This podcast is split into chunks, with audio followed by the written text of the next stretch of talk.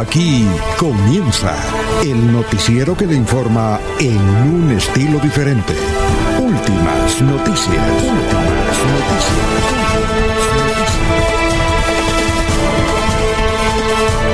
La información analizada por los expertos, sin sesgos, explicada con detalles, sin tanta carreta. Últimas noticias por Radio Melodía, también por Facebook y YouTube Radio Melodía. Director Alfonso Pineda Chaparro.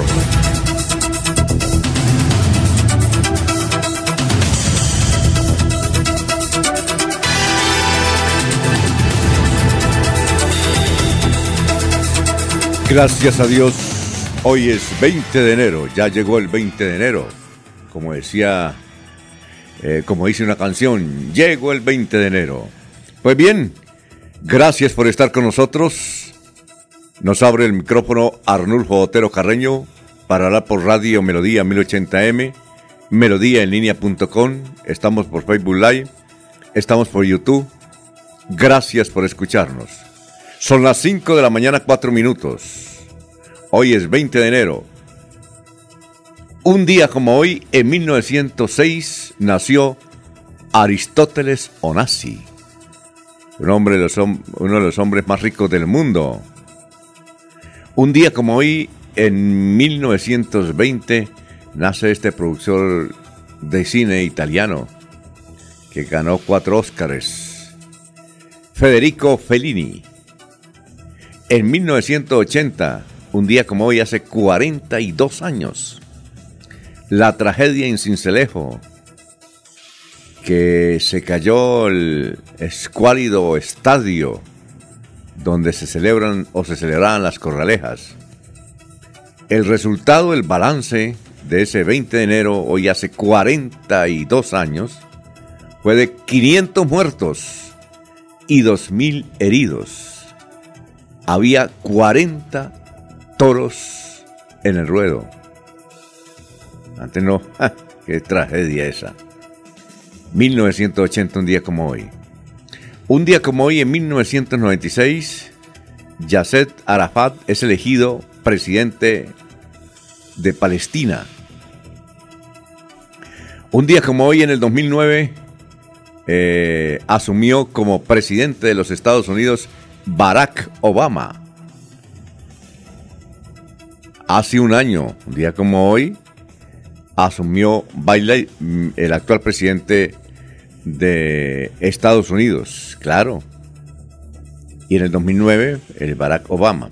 Un día como hoy, en 1954, nació este cantante eh, italiano, pero, pero se reincidenció y obtuvo la nacionalidad venezolana. Él todavía está vivo. En 1954, sí, ¿no? Es que apenas tiene 68 años. Rudy, Rudy Escala. Su característica es que la voz de él es como la de una mujer. Se, se confunde con la de una mujer. Tiene, tiene numerosos temas. Rudy Escala. Rudy La Scala. Ha estado en varias oportunidades aquí. La última en Sanfer.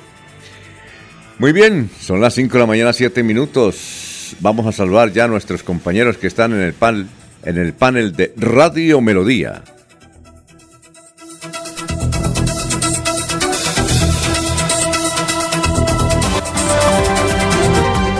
Laurencio Gamba está en Últimas Noticias de Radio Melodía 1080 AM.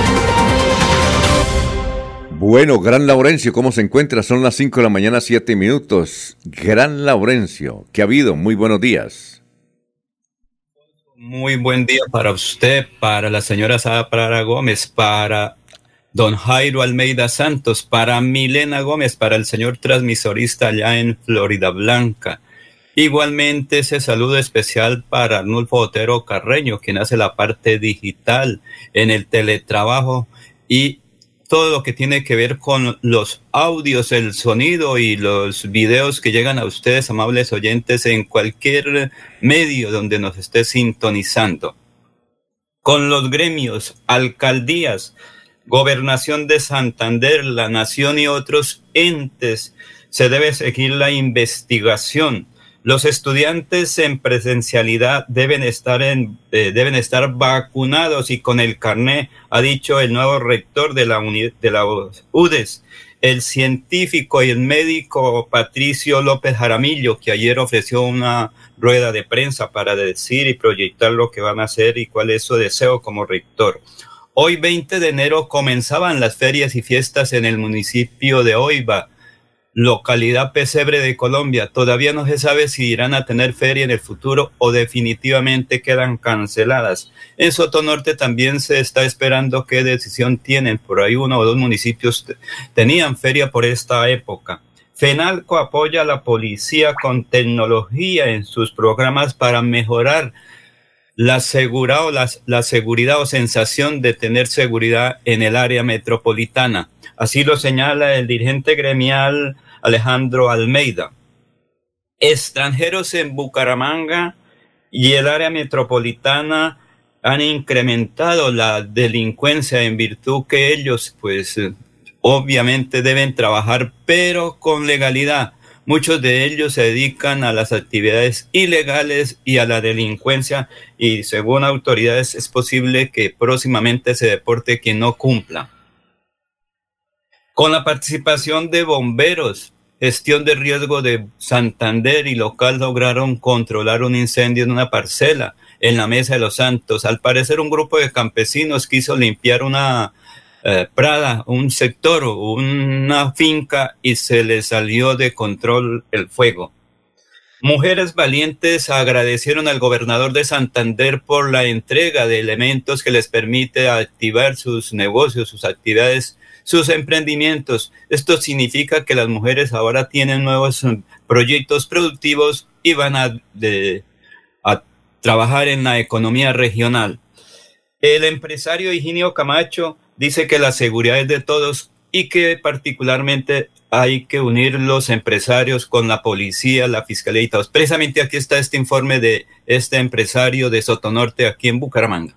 Hemos recibido un informe de, todas las actividades de prevención que hace la, policía y de acción. Incluyen algunas cosas para la seguridad en la ciudad y el área metropolitana. Tema de los CAI móviles que se van a mantener con más frecuencia. Retenes satélite. También se va a tener el helicóptero que lo tienen permanentemente en el aire apoyando a las fuerzas en tierra. Una reactivación de las bocinas que es importante en el centro de la ciudad y en algunos sitios. Las cámaras que también dan bastante seguridad. Unos puntos satélites o de momento que se van a hacer retenes para pedir documentación de las motos, de los carros, de la gente que va en las motos o que va dentro de los carros. Eso con el fin de reforzar la seguridad. En el caso de nosotros, las cámaras en los establecimientos del comercio y en, en las residencias, colocar las cámaras para darle ese apoyo a la policía. Eh, muy importante es la buena comunicación, la buena relación que debe existir en la comunidad con la policía para que ellos tengan más eh, herramientas para poder actuar.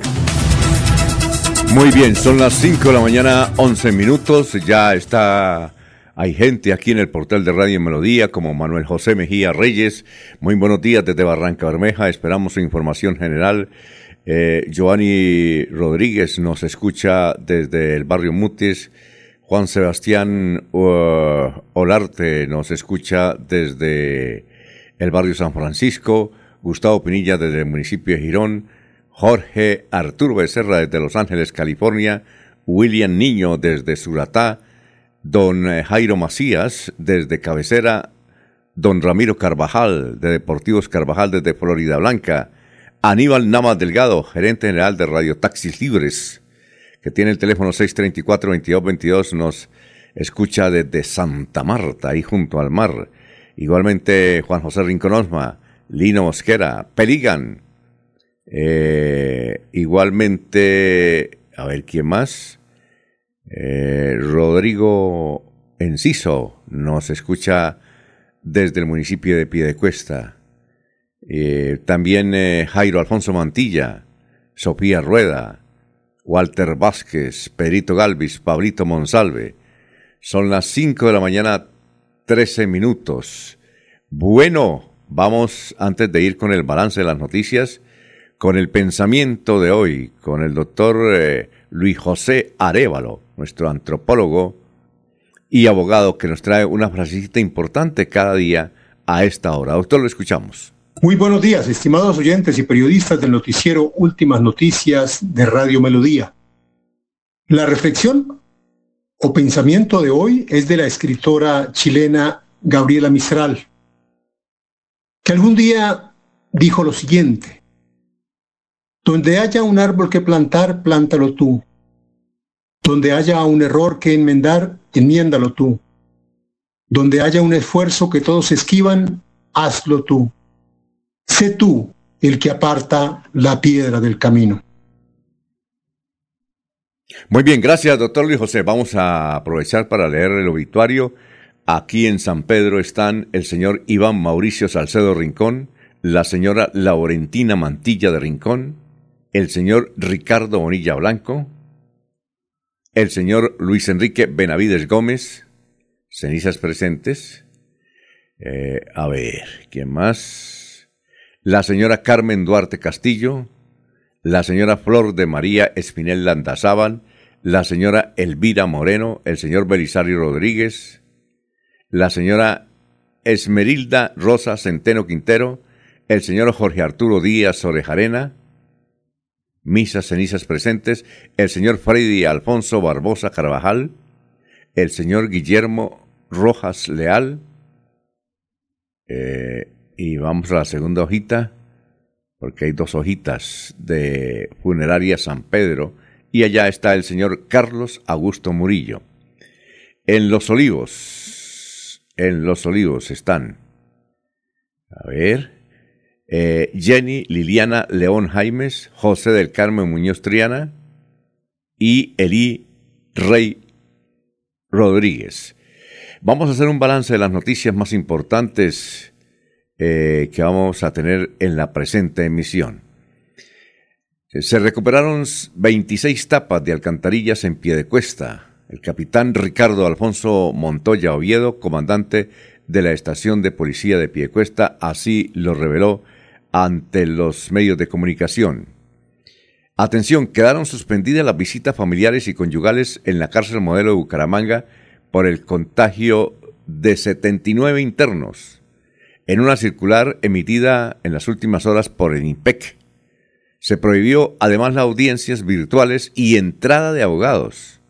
Bueno, las audiencias virtuales, ¿por qué? No, sabemos por qué. Si es virtual, eso ahí no tiene nada que ver el virus. Eh, Hernando Mantilla, abogado y defensor de derechos eh, carcelarios, señaló que la Morero es la que registra la cárcel que más contagios de coronavirus registra en Colombia. No existe sitio de aislamiento, dice. Hay un pabellón de sanidad en el que solo caben 10 internos. Afortunadamente este nuevo virus parece que no tiene las complicaciones de otro. Sí, señor. Son las 5 de la mañana, 16 minutos. Bueno, fue controlado, tal como lo decía don Laurencio, el incendio forestal en la Mesa de los Santos, que alcanzó a asustar a varias urbanizaciones en el lugar. Atendieron la emergencia los cuerpos de bomberos de los Santos y el cuerpo de bomberos de Floría Blanca, que es uno de los mejores cuerpos de bomberos de Colombia. Bien, ahí tenemos eh, más adelante declaraciones del comandante de bomberos del municipio de Los Santos. Hay cierre nocturnos en la vía Bucaramanga-Júcuta desde anoche. El Envías reportó que las interrupciones comienzan a las 9 y terminan a esta hora. A esta hora están terminando la carretera Bucaramanga-Cúcuta. Ya son las 5 de la mañana, 17 minutos. Bueno, la joven ministra de Educación, María Victoria Angulo, estuvo de visita ayer ah, en el área metropolitana. Visitó varios colegios, entre ellos el Santo Ángel del Norte. Precisamente hoy el Frente dice lo siguiente. Ayer miércoles llegó a Bucaramanga la ministra de Educación María Victoria Angulo, quien junto al alcalde de Bucaramanga Juan Carlos Cárdenas y la Secretaría de Educación Leito Ana Leonor Rueda recorrieron sedes educativas que están siendo reconstruidas y mejoradas. Una de esas instituciones que se está desarrollando obras de reconstrucción, repotenciación y que recibió la honorable visita fue el Colegio Damaso Zapato, Damaso Zapata, ubicado en la calle décima entre la Universidad Industrial de Santander y el Estadio Alfonso López. En ese lugar están siendo intervenidas más de 15 más de mil metros cuadrados y los trabajos de esta obra se concentran en espacios deportivos y zonas administrativas. Bueno, son las 5 de la mañana, 18 minutos. Y atención, por homicidio fue condenado a 27 años de cárcel el gerente de la clínica Bucaramanga y accionista de la misma, el médico Hugo Castellano Chalela. Este ejecutivo y empresario ordenó el asesinato del escolta José Ramón Bernal Boorques. El caso ocurrió hace 17 años. Lo curioso es que el médico asesino tenía casa por cárcel, pero se le veía atender pacientes en la clínica Bucaramanga. Esta es una decisión del juzgado tercero penal del circuito de Bucaramanga. Así fue que, eh, bueno, hay, hay varias historias sobre ese hecho tan peculiar en esta clínica, una de las mejores clínicas que tuvo la ciudad de Bucaramanga. El gerente mandó matar, según la investigación, a José Ramón Bernal Borges. Duraron 17 años investigando el asunto. Eh, la versión más creíble y sobre la que el juzgado mm, acogió las pruebas y pues, luego de todas las diligencias es que este caballero, Hugo Castellano Chalela, integrante de una familia de oligarcas aquí en la ciudad de Bucaramanga, sobre todo ese apellido Chalela, tiene que ver también con, bueno, hay gente buena también en la familia, con un hombre que fue ministro de Justicia, eh, lástima que no esté el doctor Julio Enrique, también fue eh, presidente de la DIMAYOR, entiendo. Pero este señor, Hugo Castellano Chalela, el médico, gerente de la clínica, le dio por mandar matar a José Ramón Bernal Borges y, como dice la investigación, contrató a un grupo paramilitar. Estoy leyendo textualmente. Contrató a un grupo paramilitar. Bueno, ¿quién se acerca por ahí? Vamos a mirar. Ya escuché una campanita. Está Jorge. Ah, vamos a saludar a Jorge Caicedo como se merece. Son las 5 de la mañana, 20 minutos, y luego seguimos leyendo el resumen de las noticias que estamos eh, eh, transmitiendo en el día de hoy. Jorge Caicedo está en Últimas Noticias de Radio Melodía 1080 AM. Hola, don Jorge, ¿cómo se encuentra? Tenga usted muy, pero muy buenos días. Don Alfonso, muy buenos días. Como siempre, feliz de compartir con ustedes este espacio de últimas noticias y, por supuesto, poder saludar a toda la audiencia de Radio Melodía en este vigésimo día del año. Ya quedan 345 para que finalice este 2022. Una cifra que es noticia importante en el área metropolitana de Bucaramanga, sobre todo en la capital, en Bucaramanga, 85 mil bumangueses mayores de 50 años están pendientes por aplicarse el refuerzo o tercera dosis de la vacuna contra la COVID-19. Son personas que ya cumplieron el cuarto mes desde la segunda dosis y están autorizadas por cuenta del Ministerio de Salud para que acudan a los puntos de vacunación. En Bucaramanga se está haciendo el llamado a esa población para que se acerque a cualquiera de los 30 puestos habilitados y si tienen porque pues se tienen biológicos disponibles de AstraZeneca y Janssen para aplicarlos. Son 85 mil bumangueses los que están esperando esos puestos de vacunación. Una cosa importante, don Alfonso, algunas personas no van a vacunarse en esa, por esta tercera dosis porque están esperando que le llegue el biológico del mismo que se le aplicó en las dos primeras, eh, especialmente las personas que recibieron el del laboratorio Pfizer eh, hay que decirle a estas personas que no habrá tercera dosis de Pfizer para ellos. De acuerdo al, alineamiento del plan de vacunación, eh, la dosis de refuerzo eh, en este caso se mezcla con una alguna laboratorio de Moderna o de AstraZeneca. Esto con el propósito de reforzar el, comportamiento o el efecto de las primeras dosis. Entonces, quienes hayan recibido vacuna de Pfizer en las dos primeras dosis y estén esperando para la tercera misma, eh, no lo van a recibir. Lo mejor es que se acerque inmediatamente si ya está dentro del listado de, dentro de la prioridad por el gobierno en esta tercera dosis y reciba la que se encuentre disponible para ellos. Eh, eh, de esta manera, pues avanzamos mucho más en el plan de, de vacunación contra la COVID-19, nos reforzamos para enfrentar esta variante Omicron que ya está haciendo estragos, que aunque obviamente no es tan fuerte como en un comienzo se, se pretendía, como podría haberse anunciado, la verdad es que sí está afectando muy duro a quienes no están cumpliendo con sus vacunas contra la COVID-19. Bueno, muchas gracias Jorge. Son las 5 de la mañana, 23 minutos. Vamos con los oyentes. Lorena Sánchez dice muy buenos días. Matilde Moreno dice buenos días, señores de Radio Melodía. Un saludo desde la urbanización Los Rosales en Florida Blanca. Gonzalo Mejía Pico dice muy buenos días, Radio Melodía. Quienes se roban las tapas y el ornato no son recicladores, son ladrones cascareros. Los verdaderos recicladores hacemos un trabajo honrado de día y de noche sin afectar a nadie. Este es Gonzalo Mejía Pico, uno de los líderes a nivel nacional de los recicladores. Es un líder realmente. Eh, y nos agrada tenerlo como oyente. Siempre nos escucha. Adrianita Tarazona nos escucha también. Buenos días. Gracias por mantenernos informados. Muy amables, muy gentiles. Bueno, seguimos con la información. Son las 5 de la mañana, 24 minutos. El miércoles de la próxima semana comienza un evento nacional del medio ambiente en esta parte del país. 32 gerentes de las corporaciones autónomas, las famosas CAR, entre ellas obviamente la CAS, la EMPAS, eh, la, bueno, la EMPAS hace parte de la Corporación de la Defensa de la Mesa. La CDMB. De la CDMB, exactamente, Jorge. Pues se van a reunir con todos los juguetes, varios ministros, inicialmente el 26 de enero, que es el próximo miércoles, en Panachi. Ahí va, habrá actos protocolarios, habrá presentación artística, pero también en el auditorio habrá conferencias.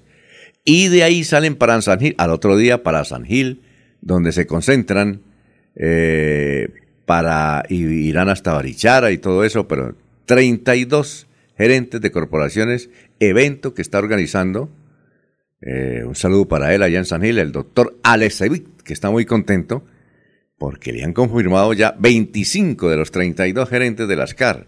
Y seguramente eh, en próximos días lo, confirmarán todos, porque aquí van a estar eh, ya confirmados el ministro, ministro del Medio Ambiente, creo que es el doctor Correa, la ministra de Educación que estuvo aquí confirmó que va a estar también en ese evento y otros ministros. ¿Es posible? No se sabe, no se sabe. ¿Es posible que el doctor Duque esté, porque este es un evento de altos quilates. Sobre todo eh, se va a conocer ahí la política del medio ambiente en Colombia. ¿Para dónde vamos? Interesante. Ahora todo se hace con el medio ambiente, no solamente para que los colombianos tengamos una mejor calidad de vida, sino para eh, atender los protocolos internacionales. Hay muchos protocolos. Uno de los sectores que más protocolos internacionales tiene precisamente es el de medio ambiente y hay que cumplirlos. Si no se los cumplen, las Naciones Unidas tiran las orejas o la OEA tiran las orejas. Y cuando usted vaya por plática al Fondo Monetario Internacional le dicen, doctor Iván, aquí usted no cumplió esto. Así es que vaya, revise y venga. Es que ese es el, ese es el truco. ¿Qué iba a decir, don Laurencio? Porque continuamos leyendo las noticias más importantes aquí en este resumen que hacemos todas las mañanas en Radio Melodía. saludo para don Fernando Cotes Acosta.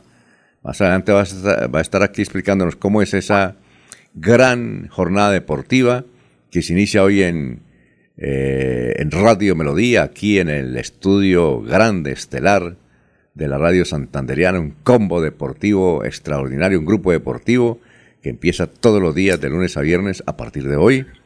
El show del deporte, de dos y media a dos de la tarde. Bueno, con los mundialistas, claro está. Con los mundialistas. ¿Qué iba a decir, don Laurencio? Es que es tan importante el medio ambiente que ahora las nuevas generaciones dicen, para tener un hijo hay que consultar, hay que tener en cuenta el medio ambiente, porque no ve que con los pañales, con todo eso se contamina. Mire, entonces tener hasta un hijo ahorita se está hablando del medio ambiente, de los nuevos defensores de los recursos naturales. Dicen ellos, toca pensar bien eso. O sea, ese es un nuevo pensamiento, Alfonso. Sí, claro. Bien, son las 5 de la mañana, 28 minutos, y estamos saludando a esta hora las numerosas delegaciones internacionales que están aquí en Bucaramanga porque se está cumpliendo el foro latinoamericano y del Caribe de los clubes de leones de la ciudad de, en Bucaramanga.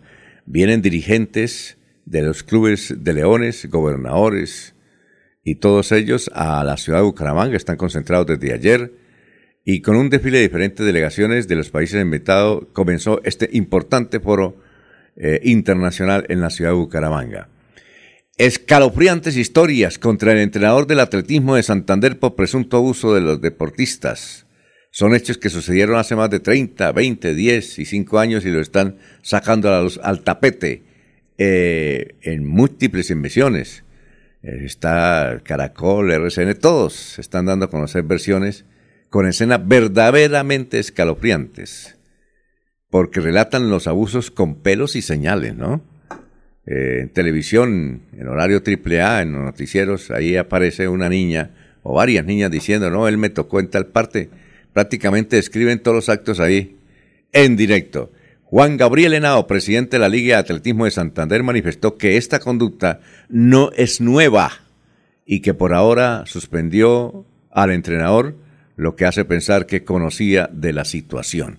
Todo el mundo está admirado eh, por lo que eh, se acusa al gran entrenador conocido. Nosotros, desde luego, tenemos, o la gente, la mayoría de los santanderianos tiene el mejor concepto de él, pero vea, vea esto.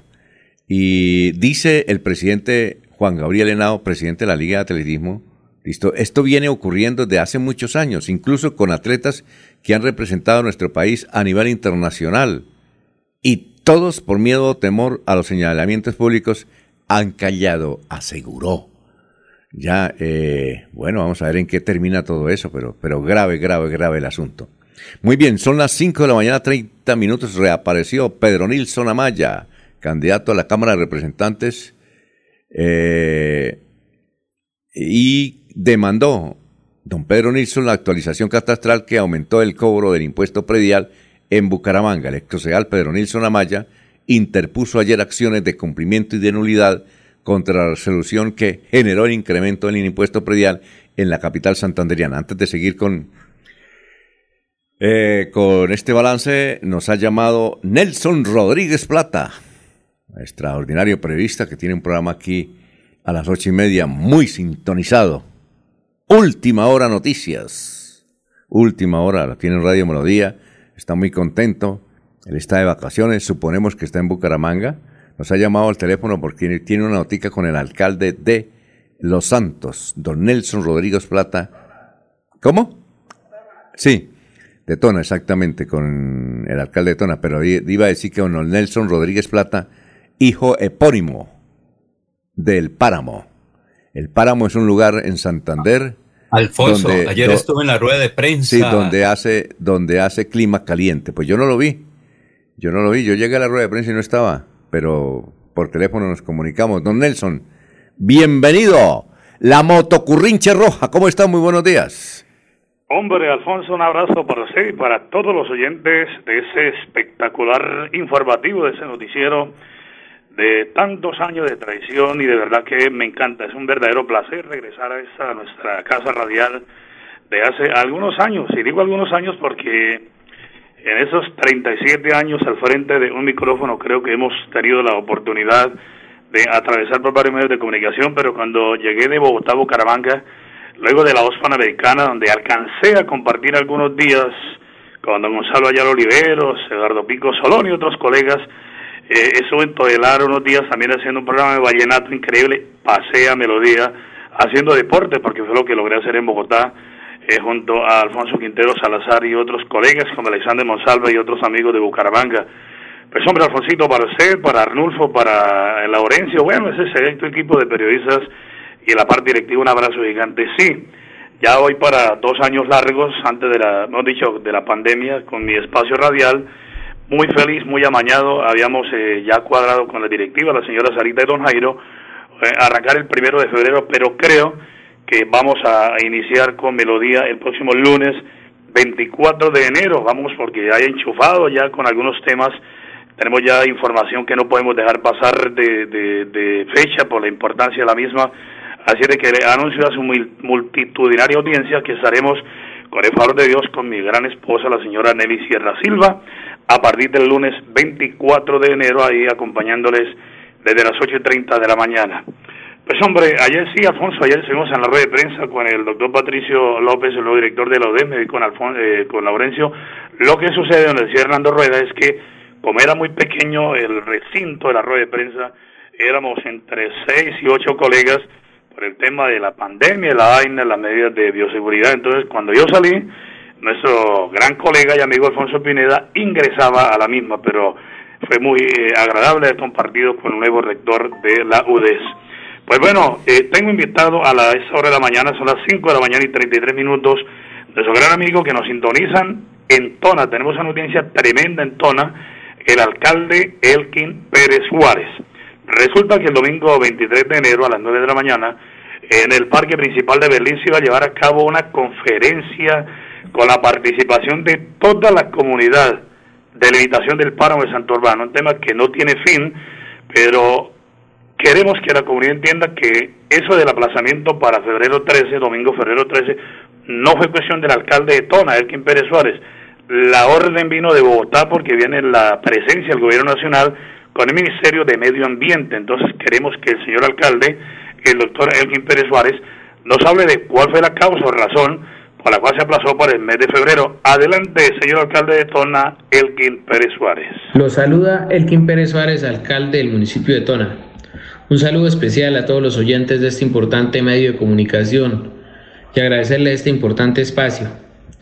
En esta ocasión quiero informarles que la visita programada por parte de los ministerios de Medio Ambiente y Desarrollo Sostenible, Minas y Energía y el Ministerio de Agricultura y Desarrollo Rural ha sido aplazada. Estaba prevista para este domingo 23 de enero, pero ellos nos manifestaron que por un compromiso ineludible, inaplazable e indelegable, que es por orden de un juez, deben estar en Boyacá, en un municipio de Boyacá, y no van a poder asistir a, la cita el 23 con nosotros. En algún momento nosotros no aceptamos adelantar este proceso de manera virtual, ya que pues no se garantizaba la participación activa y directa de los principales actores en este proceso que son pues nuestros campesinos. Por eso pedimos que sea desde nuestro territorio. Debe ser desde aquí, desde el territorio y no desde los escritorios, para que construyamos estas políticas ambientales juntos y busquemos el equilibrio entre lo social, lo económico y lo ambiental. Ellos nos propusieron nueva fecha para reunirnos el domingo 13 de febrero en el Parque Principal de Berlín a las 9 de la mañana y esperamos contar con la valiosa presencia de todo nuestro campesinado ese día. Pues a nuestros campesinos son a los cuales me debo y los represento con mucha responsabilidad, cariño y compromiso como campesino que soy. Le agradezco a todos ser multiplicadores de esta información, de que se ha aplazado la reunión prevista para este 23 de enero pero que Dios mediante se va a realizar el 13 de febrero en el Parque Berlín a la misma hora, a las 9 de la mañana. Le agradecemos, multipliquen esta información y nuevamente le extiendo mi saludo y mi agradecimiento a las personas que hacen posible este programa, a las personas que nos mantienen informados, a los que hacen radio, a los que difunden la buena información. Muchas gracias y que Dios los bendiga y que Dios siga bendiciendo a todo nuestro campesinado porque nuestros campesinos son los que están trabajando día tras día para que no falte la comida en los hogares colombianos, en las principales ciudades y a todos lugares donde llegan estos productos. Mil bendiciones, muchas gracias a todos. Gracias, muy bien. El alcalde del municipio de Tona, Elkin Pérez Suárez, confirmado entonces ese gran encuentro con la comunidad Alfonsito para el día 13 de febrero, 13 de febrero a las 9 de la mañana en el parque principal del corregimiento de Berlín, de limitación de páramos. Y cierro con esa eslogan tan bonito, Alfonso, que nosotros tenemos en nuestro informativo Última Hora Noticias, una voz para el campo y la ciudad, donde dice que arriba mis hermanos campesinos, patrimonio grande de Colombia. Un abrazo gigante para usted, para todo ese equipo de trabajo, mil bendiciones, la sintonía es total y de verdad que soy su gran admirador desde cuando estaba en Radio El Reloj hace un par de años. Sí, claro. Gracias, Nelson. Muy amable. Y también al señor alcalde Daniel Pérez, eh, que le ha ido muy bien, según nos dice aquí José Luna, que nos escucha, eh, dice cómodamente de su finca ya eh, cerca del casco urbano de Tona. Muchas gracias, don José, por la sintonía. Hay muchos oyentes que a esta hora tenemos en, en Tona, Rubiel Rodríguez, Jacinto, Juan de Dios Peña. Gracias, la Junta de Acción Comunal de La Loma, Gracias. Bueno, Nelson, muchas gracias y que pase un buen día y estaremos pendientes del regreso triunfal de Última Hora Noticias. Adiós, Nelson. Eh, Alfonso, Dios le bendiga, don Anulfo, a todo su equipo de trabajo. Repito, entonces, con el favor del Creador y la presencia de María Santísima, estaremos el lunes 24 de enero a partir de las 8.30 de la mañana con mi gran esposa, esa voz dulce, maravillosa de Nelly Sierra Silva y todos los directivos de Melodía a las 8.30 un abrazo grande y lindo y hermoso. Feliz amanecer para todos. Bueno, adiós. Son las 5 eh, de la mañana, 39 minutos.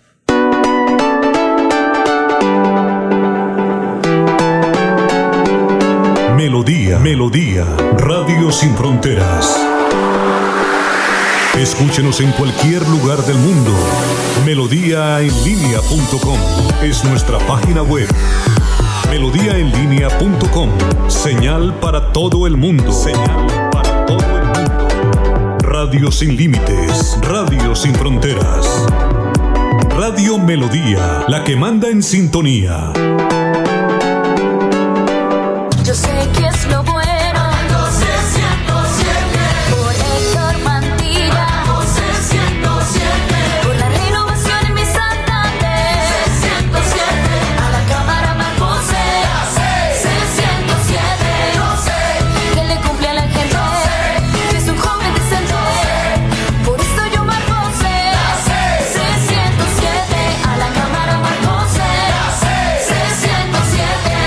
Conservador. Publicidad política pagada.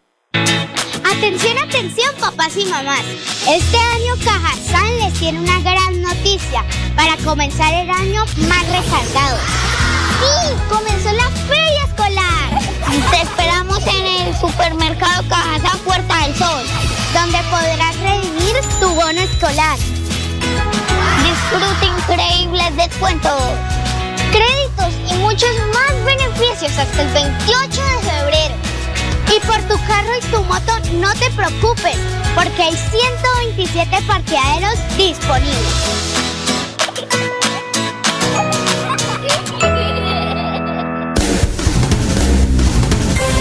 Se va la noche y llega últimas noticias.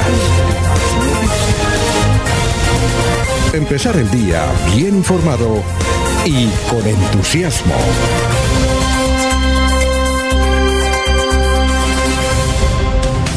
Muy bien, son las 5 de la mañana, 41 minutos. Vamos a leer eh, muchos mensajes. Aquí dice Gustavo Pinilla Gómez, dice el director de la CMB en esta reunión va a explicar cómo no cumplir con su labor como frente a Harinagro y sus malos olores.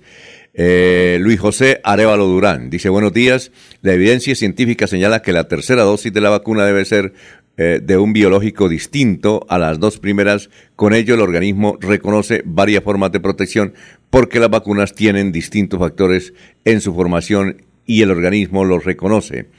Álvaro Álvarez Rojas, buenos días, reportando sintonía desde Florida Blanca.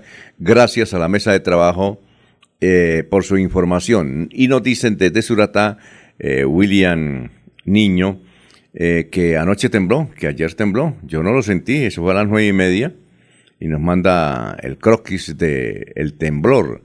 Dice Servicio Geológico Colombiano 3.2 eh, fue la intensidad. Bueno, bueno, gracias, gran William Niño. Y también nos escriben de Girón. A ver aquí un mensaje que dice lo siguiente. Anoche, como casi todas las noches, un grupo de motociclistas realizó piques con gran estruendo por los exhaustos alterados, alterando la tranquilidad de los residentes en el barrio El Poblado. Los piques lo llevan hasta el aeropuerto, desde donde drogados y borrachos descienden en sus motos hacia Girón a toda velocidad y con las luces apagadas. Entran al barrio El Poblado hacia la medianoche perturbando el, el descanso de sus residentes. Ninguna autoridad hace nada al respecto, pese a que esto viene ocurriendo desde hace varios años, ya es hora de parar a estos drogadictos y borrachines. También nos escribe, vea, nos está escuchando en Santa Marta. Eh, Juvenal Martínez, dice Juvenal Martínez, oye, escuché a ese hombre de noticias diciendo de Sierra Silva. Eh, dice, su señora no será hermana de un gran locutor y poeta que tuvimos aquí en Radio Galeón y luego en Caracol, eh, precisamente que tiene los mismos apellidos, Sierra Silva, ¿será hermana de él? No sé, no sabemos, caballero. Eh, pero gracias por la sintonía en Santa Marta. Vamos a preguntarle a Nelson si ella es hermana de ese, dice usted, sí, me, me, suena, de ese gran locutor y poeta, como dice usted, Sierra Silva, que trabajó en Radio Galeón de Santa Marta y Caracol Magdalena. Bueno, son las 5.44 minutos y seguimos eh, con nuestro resumen. Eh, ya mencionamos que Pedro Nilsson demandó entonces eh, la actualización catastral en Bucaramanga. En materia de coronavirus, seis personas fallecieron ayer por COVID-19 en Santander. Reportan 1.337. Según el reporte del Ministerio de Salud, en Colombia confirmaron 27.603 nuevos casos y 169 fallecidos a causa de la enfermedad. Eh, Vanguardia Liberal trae un artículo que dice piden operativos contra filas de taxis en Bucaramanga y su área metropolitana.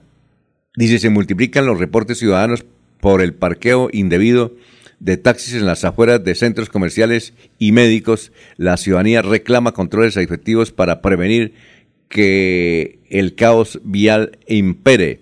A nivel nacional, como lo hemos mencionado, 27 mil nuevos casos. Y en materia política, eh, un precandidato del pacto histórico pidió a Petro ser su vicepresidente. Se trata del pastor cristiano Alfredo Saade. Eh, bueno, vamos a hacer otra pausita. Estamos... Eh, ah, ve, aquí hay un dato interesante. Orlando Mancini. Ayer mencionamos a Orlando Mancini. es un periodista bumangués que generalmente se la pasa en Europa, tiene un gran noticiero eh, de radio en Londres, Orlando Mancini. Trabajó con nosotros, trabajó con nosotros en el equipo de noticias, eh, en Caracol, eh, la U Estéreo, en Todelar, Orlando Mancini. creo que salió de la Universidad Autónoma de la ciudad de Bucaramanga, pero lo que no conocíamos de Orlando Mancini es lo siguiente. Resulta que él cada año viene en diciembre a Bucaramanga ¿Y sabe qué hace eh, Orlando Mancini? Se va para una escuelita en los barrios más pobres de Bucaramanga a dar clases. Aquí manda este mensaje, dice, y, una foto, dice Orlando Mancini. Esta es una faceta para muchos desconocida, pero cada vez que vengo a Colombia me dedico a dictar clases a decenas de alumnos de primaria y secundaria y a la vez a desarrollar de tecnologías digitales aplicadas a la educación, aprovechando una de mis maestrías. Al transferir conocimiento se logra no solo la formación de potenciales talentos, de igual forma la diseminación de nuevos conocimientos. Y nos envía la foto de eh, el día de ayer dictando clases en el Instituto Promoción Social del Norte, Ciudad Bucaramanga, grado quinto primaria. Vea usted, no sabíamos esas curiosidades de Orlando Mancini. No la había comentado. Orlando, un saludo. Ojalá se comunique con nosotros para hablar con él porque su programa de radio en eh, Londres es, muy importante y él está triunfando allá. Bueno, son las 5.47, vamos a una pausa y regresamos. Yo sé que es lo bueno.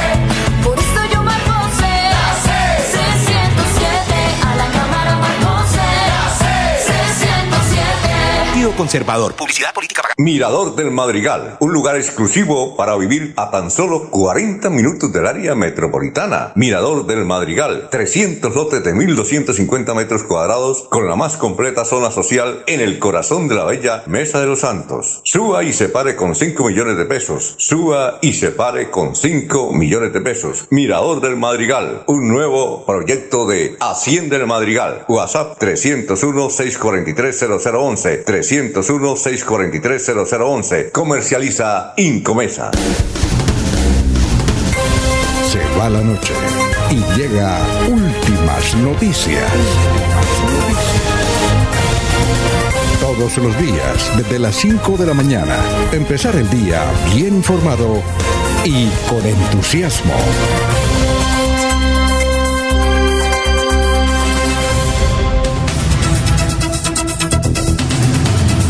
Bueno, escribe Harold Chiquillo Flores, dice, anoche presencié un robo en cabecera Bucaramanga. Dos sujetos armados despojaron de sus pertenencias a Roberto Serrano, asesor de la gobernación de Santander. Qué inseguridad, ya no se puede salir ni a dar una vuelta. Roberto Serrano, asesor de la gobernación, fue, eh, fue atracado anoche eh, hacia las seis de la tarde en la carrera 33 en cabecera. Muy bien, vamos con el historiador. Ahí está ya eh, Carlos, eh, sí, Carlos Augusto González, recreando y recordando las noticias de hace 50 años y 25 aquí en el departamento de Santander. Carlos, ¿cómo está? Muy buenos días a las 5.49. ¿Cómo se encuentra? Buenos días a la mesa de trabajo y a los oyentes. Hace 50 años, esta fue la noticia más importante en Santander. La dirigencia del Partido Comunista informó que en el departamento la colectividad concurrirá sola a las elecciones previstas para el mes de abril. Sus listas para la Asamblea y el Consejo de Bucaramanga serán encabezadas respectivamente por Juan Campos y Jorge Vasco. La calle 30 entre carreras 15 y 17 se convirtió en la mayor zona de tolerancia de Bucaramanga, vista y paciencia de las autoridades y hace 25 años fue noticia lo siguiente. Avanza construcción del edificio de la Fiscalía General en Bucaramanga. Se espera su entrega para el mes de diciembre. Fueron capturados los tres presuntos responsables del asesinato de la señora Nieves Serrano, madre del congresista Humberto Mantilla, ocurrido en Lebrija el pasado 10 de enero. Cordial saludo a todos. Siga usted, don Alfonso. Muy bien, gracias, Carlos. A ver, don Laurencio, ¿qué recuerda usted esas noticias? Alfonso, pues recuerde que hace eh, tantos años la división de los de la izquierda, eso siempre se viene dando. Ve ahorita cómo están los verdes o con los comunistas. Recuerda ayer lo que se expresó que la lista de Colombia humana, una sola mujer que está ahí que les está causando algunas dificultades. Si no logran jurídicamente, pues ella puede tener boticos y pone en riesgo que saquen cámara allá en la otra lista. Es decir, la ambición política siempre se ha tenido desde la derecha o a la izquierda. Tómelo con la mano que quiera, con la mano derecha o con la mano izquierda para la inscripción de candidaturas. La construcción del edificio de la Fiscalía, recuerde que eso fue una obra muy importante donde para la época los dirigentes santandereanos sí se unieron y exigieron que se hiciera en Santander esa gran edificación que ahorita está ahí frente a lo que es la empresa electrificadora de Santander. Cuando eso la gente sí trabajaba unida, no como ahora que cada uno, claro, están buscando los boticos. Y el, el, otro hecho bastante lamentable para la época, que fueron capturados los tres eh, personas que ocasionaron la muerte a una de las dirigentes gremiales, empresariales, y de alguna manera para la época también la señora Nieves la señora Nieves ocupaba una importante actividad con sus hijos, Jorge Humberto Mantilla, Jairo Alfonso Mantilla, que eran dirigentes políticos en, Florida Blanca o en Santander.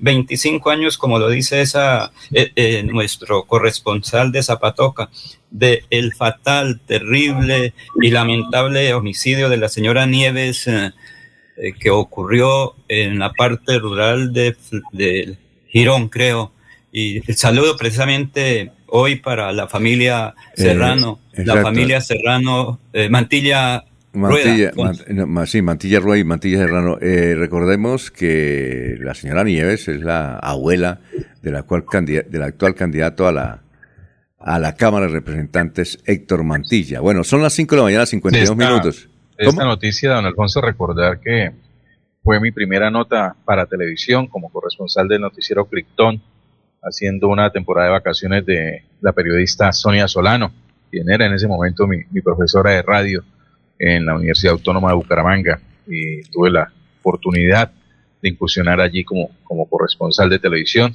en ese espacio. Y esa fue mi primera noticia, ese 10 de enero, cubrir eh, el, el hecho que involucraba el nombre de la señora Nieves Serrano.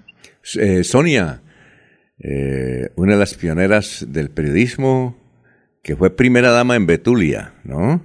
señor. Fue primera Sí, dama en Alfonso. Betulia y posteriormente se fue para Estados Unidos. Allá debe estar allá Hoy- triunfando en Estados Hoy Unidos. reside en San José, California. Con su, Y ya pe- casi pensionada del magisterio. Pero Alfonso, Sí. otro datico interesante. Recuerda que para esa época Jorge Humberto Mantilla estaba por allá en Chile cuando se conoció el homicidio de su señora mamá, me parece, y les tocó a través de varias eh, eh, actuaciones, porque el sitio donde él estaba en el momento no tenía ninguna comunicación, fue creo que el consulado de Chile y otras personas que lograron desplazar hasta el sitio donde estaba Jorge Humberto Mantilla, actual secretario general de la Cámara de Representantes, que todos los días nos escucha también, Alfonso. Sí, yo recuerdo, sí. eh, claro, Jorge Humberto Mantilla estaba por allá en, en Perú, donde eran las elecciones.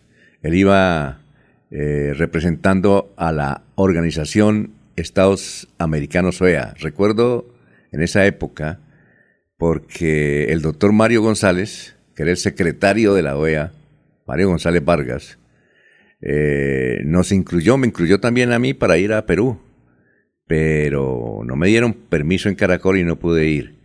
Y cuando estaba allá, evidentemente ocurrió, ocurrió eso. Eh, bien, son las 5 de la mañana, eh, 54. Oye, Jorge, eh, ¿usted ha podido mm, escuchar la entrevista que le hizo Salud Hernández al comandante de la SFAR en el Arauca, el que domina todo el territorio que son Arauca, Jacelares, parte de Boyacá, parte de Santander, pero está cerca en la frontera con, con Venezuela. Eh, el comandante Ernesto Devia. ¿Usted ha escuchado esa, esa entrevista? No, no, no, no creo, creo que creo completa no. Le estoy escuchando, le cuento porque dura casi una hora. Y hay unas apartes supremamente interesantes.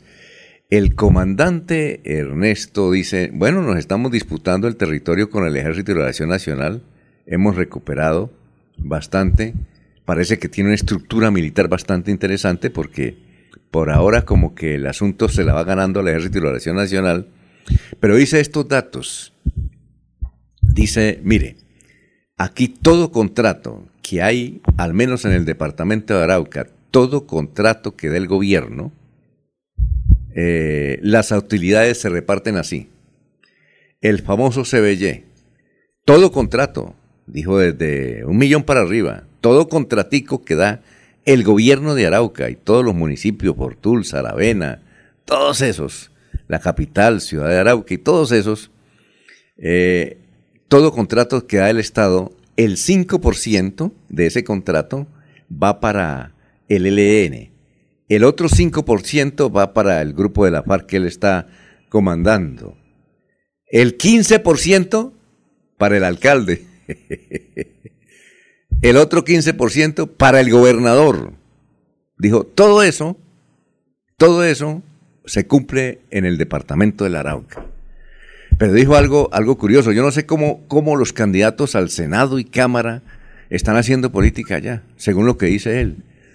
Dijo, y hasta la parte donde estoy escuchando la entrevista, dice que se da un contrato, cualquier tipo de contrato, eh, entonces se reparten esas utilidades de esa forma, entre comillas. Pero todo candidato a la Cámara y al Senado en esa jurisdicción tienen que lograr el permiso para ser candidato del ELN y de las FARC. Es decir, eh, y dijo, el que no vaya, el, el que no nos dé informe, no venga y firme y se comprometa con nosotros de las obras que van a hacer y cómo la van a hacer, no puede ser campaña. Oye, yo no sé cómo, cómo podrán hacer eh, campañas en el Arauca. supremamente curioso. Y, está demostrando que eh, ahí los que mandan son ellos. y contó una anécdota. ¿Recuerdan ustedes una foto de, creo que este fue pasado fin de semana, donde el ELN, que a propósito tiene unos uniformes nuevos, un armamento nuevo, aparecieron en, un municipio patrullando tranquilamente? ¿Usted vio esa foto y ese video? Eh, Jorge. Sí, señor. Bueno, entonces Salud Hernández le pregunta sobre eso a él. Y dice, mire, es que el asunto, como dijo, ¿cómo es posible, dice el comandante Ernesto, para dar a conocer que parece que hay, lo dice él, hay una confabulación, es decir, hay una especie de amistad, entre comillas, entre las Fuerzas Armadas y el ELN? Porque él dijo, ¿cómo es posible que allá donde fueron a hacer patrulla, alrededor de ese, de, ese pueblito, ¿usted recuerda cómo era, cómo es que llama el pueblito ese donde estaban patrullando? ¿Sí? Ya le confirmo el nombre. Oiga, oiga, Jorge, alrededor de ese pueblito hay 1500 unidades militares. Digo, entonces decían esto, ¿cómo es posible que estos caballeros del ELN hagan patrullajes allá cuando alrededor hay 1500 militares? Eso eh, dio a entender que hay una especie de, de, amistad, entre comillas, entre el ELN y, parte de las Fuerzas Armadas. No sé, es increíble. Sería en Arauquita, la supuesta fotografía. ¿Cómo? Sería en Arauquita. En Arauquita. Dijo él. Alfonso, pero es que allá es otra nación, allá es otra situación muy compleja. Si nomás por aquí uno va y sale donde no hay presencia del Estado, entre comillas, y hacen lo que quieran, porque es que con, las con una arma y poderosa arma equilibran las fuerzas y entonces eh, salen 10 hombres y en el parque eh, hacen presencia y en cinco minutos guardan sus herramientas de trabajo y salen como cualquier paisano. ¿Quién los puede identificar? Además que la comunidad sabe que si van a decir algo, pues después tienen las consecuencias. La situación es muy compleja y fácilmente cualquier ciudadano desde un escritorio puede decir algo. Y hay otra anécdota, hay otra anécdota, hace como unos 15 días me encontré con un señor, eh, yo iba saliendo aquí de, Radio Melodía y me lo encontré ocasionalmente y entonces eh, me dijo, ¿usted para dónde va? Dije, no, yo voy para, para cabecera. Dijo, venga, lo llevo. Yo a él no lo conocía, sin embargo él me dijo, me dijo, vea, yo fui locutor, es que no recuerdo el nombre, de Radio Reloj. Yo trabajé allá con los Estela Rincón, con Pablo Vázquez hace muchos años, pero ahora estoy en Fortul. Y yo le pregunté, bueno, ¿y cómo, cómo está Fortul? Dijo, mano, es un pueblito supremamente tranquilo, pero muy tranquilo. Y hay plata, y yo vivo muy feliz allá. De verdad, dijo, sí. ¿Y qué está haciendo entonces por acá? Dijo, no, visitando, visitando a los familiares. Pero yo estoy en Fortul y le dije, bueno, ¿y cómo es la vida en Fortul? Dijo, vea, sencillo. Allá domina, allá domina es el LN, es la primera autoridad. Dije, ¿y no hay base militar? Dijo, sí, hay base militar, hay base militar. Pero ellos no, ellos se respetan, dijo. ¿De verdad? Sí, ellos se respetan. Dijo, con decirles una cosa. Le, pregunté, y, entonces hay seguridad. Dijo, sí, con decirle una cosa. Eh, en mi casa, yo las puertas las dejo siempre abiertas. En mi casa. Yo nunca las cierro. Y nunca me han robado. Dijo, llevo 20 años viviendo allá y nunca me han robado. Y las puertas siempre están abiertas. Yo no las cierro. ¿Sí? A veces me da por cerrarla para que no se metan unos perros calleros, pero allá no se roba nada, no hay, no hay un atraco ni nada. Y de verdad, dijo, sí señor. ¿Por qué dijo? Porque, porque allá las, la guerrilla mm, hace patrullaje, y el ejército también hace patrullaje, pero eso se respeta. ¿no? Es increíble, y ¿verdad? Le dije, ¿y los venezolanos? Dijo, pulpitos. Allá no, no es como aquí en Bucaramanga, que aquí roban, hacen lo que quieren y no pasa nada. Dijo, no, allá no. Ellos ya saben y se comportan muy bien. ¿Qué iba a decir, Jorge? No, me, me salta la inquietud es con respecto a estos grupos, fundaciones que promueven la anticorrupción y se hacen señalamientos a la politiquería ¿por qué no han hecho un trabajo destacado de, de, esto, lo que sucede en Arauca? Por lo menos de esa supuesta manera como se reparten eh, el CBY allí en, en, ese departamento. No sé, sé claro. pero Alfonso, Alfonso. El y todo, y sobre todo lo que, eh, lo que dicen, allá mandan es los grupos, el ELN, que dice el comandante de la FARC entrevista a Saúl Hernández que, que, que, que no quiere entender y parece que tienen diferencias con las mismas FARC, ¿sí? Pero dicen que no, y el comandante Ernesto tiene una voz de locutor, es increíble. Tipo es una voz de locutor, donde mando y habla, se fuma unos cigarrillos, habla con Salud Hernández y dice, esta es la situación que estamos viviendo. Y aquí los venezolanos, y le pregunta por los venezolanos, digo, aquí los venezolanos no, no cometen ningún acto, porque nosotros estamos pendientes, pero lo que me parece curioso es que diga, que dé entender esa especie de confabulación que yo, yo no la creo, me necesito creer que hay entre el mismo, la misma guerrilla y las Fuerzas Armadas. Eso sí, eh, esa sí me la tienen que explicar al- con plastilina. A ver qué iba a decir don Laurencio para irnos a unos mensajes.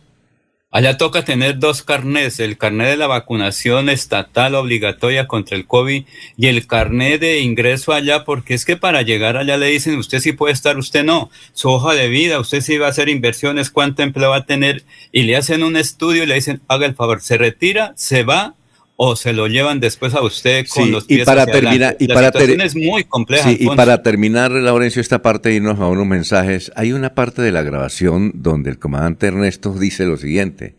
Dijo, aquí nosotros luchamos contra la corrupción. Estábamos a punto de secuestrar al gobernador, al señor Facundo Castillo Castellanos. Lo estamos a punto de secuestrarlo para, para detenerlo y pedirle, pedirle información sobre el grado de corrupción que está. Dijo, nosotros hicimos una investigación. Para Oye, para pedirle pe- cuentas. sí, pero dijo, nos ganó la justicia y, y lo capturaron ellos primero. Más así, se parecen dos estados. Son las seis de la mañana, cuatro minutos. Aquí Bucaramanga, la bella capital de Santander. Transmite Radio Melodía, Estación Colombiana, HJMH, 1080 kilociclos, 10.000 vatios de potencia en antena, para todo el oriente colombiano. Cadena Melodía, la radio líder de Colombia.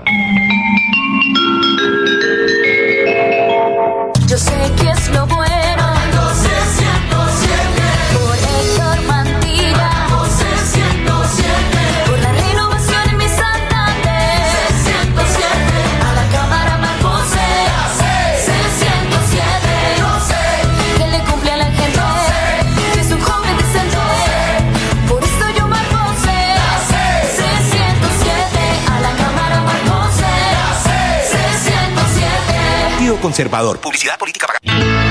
En la radio también estamos luchando contra el COVID-19 y es por ello que algunas emisoras se han silenciado. Superando enormes dificultades, en Melodía seguimos al aire. Con el propósito de continuar acompañándoles como su medio preferido a la hora de la información y el entretenimiento, hemos encontrado como alternativa reducir horas de emisión. Escúchenos de lunes a viernes, de 5 de la mañana a 6 de la tarde, sábados de 6 de la mañana a 2 de la tarde, los domingos de 6 de la mañana a 12 del día. Melodía 1080 AM, en Facebook Radio Melodía Bucaramanga. Es un compromiso de todos lograr que muy pronto nuestro mundo sea mejor que antes. En Melodía seguiremos a su lado por siempre. Se va la noche y llega últimas noticias. Empezar el día bien informado y con entusiasmo.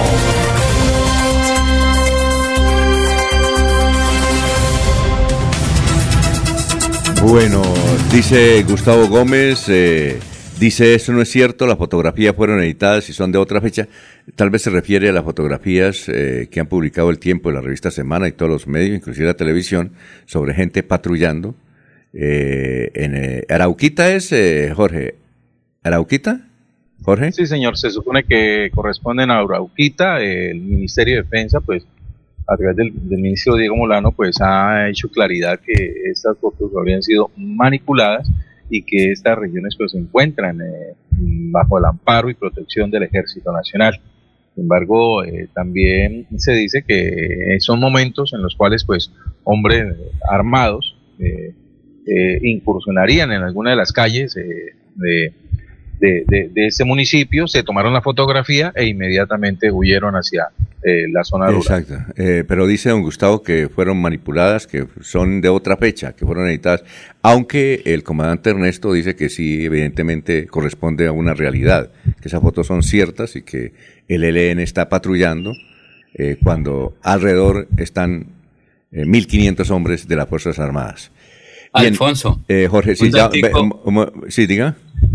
Un dato adicional, un grupo de señores aquí de Bucaramanga tenían por costumbre ir a pescar durante los primeros días del mes de enero a esa región, pero no les dieron el carnet de ingreso y terminaron ese grupo de santandereanos en los Estados Unidos allá pescando tranquilos y con seguridad. No fueron a eso porque les dijeron, allá está muy caliente la situación, no hay voluntad, no hay permiso, no les dan permiso para que vayan a pescar, no.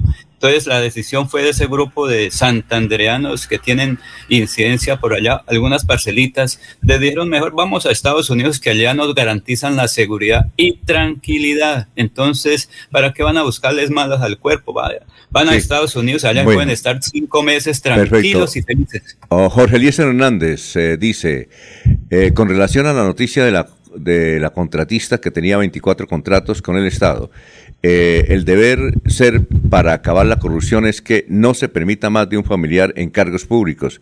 Ya estamos cansados de las familias politiqueras donde el tío, el sobrino, la esposa se vuelven candidatos.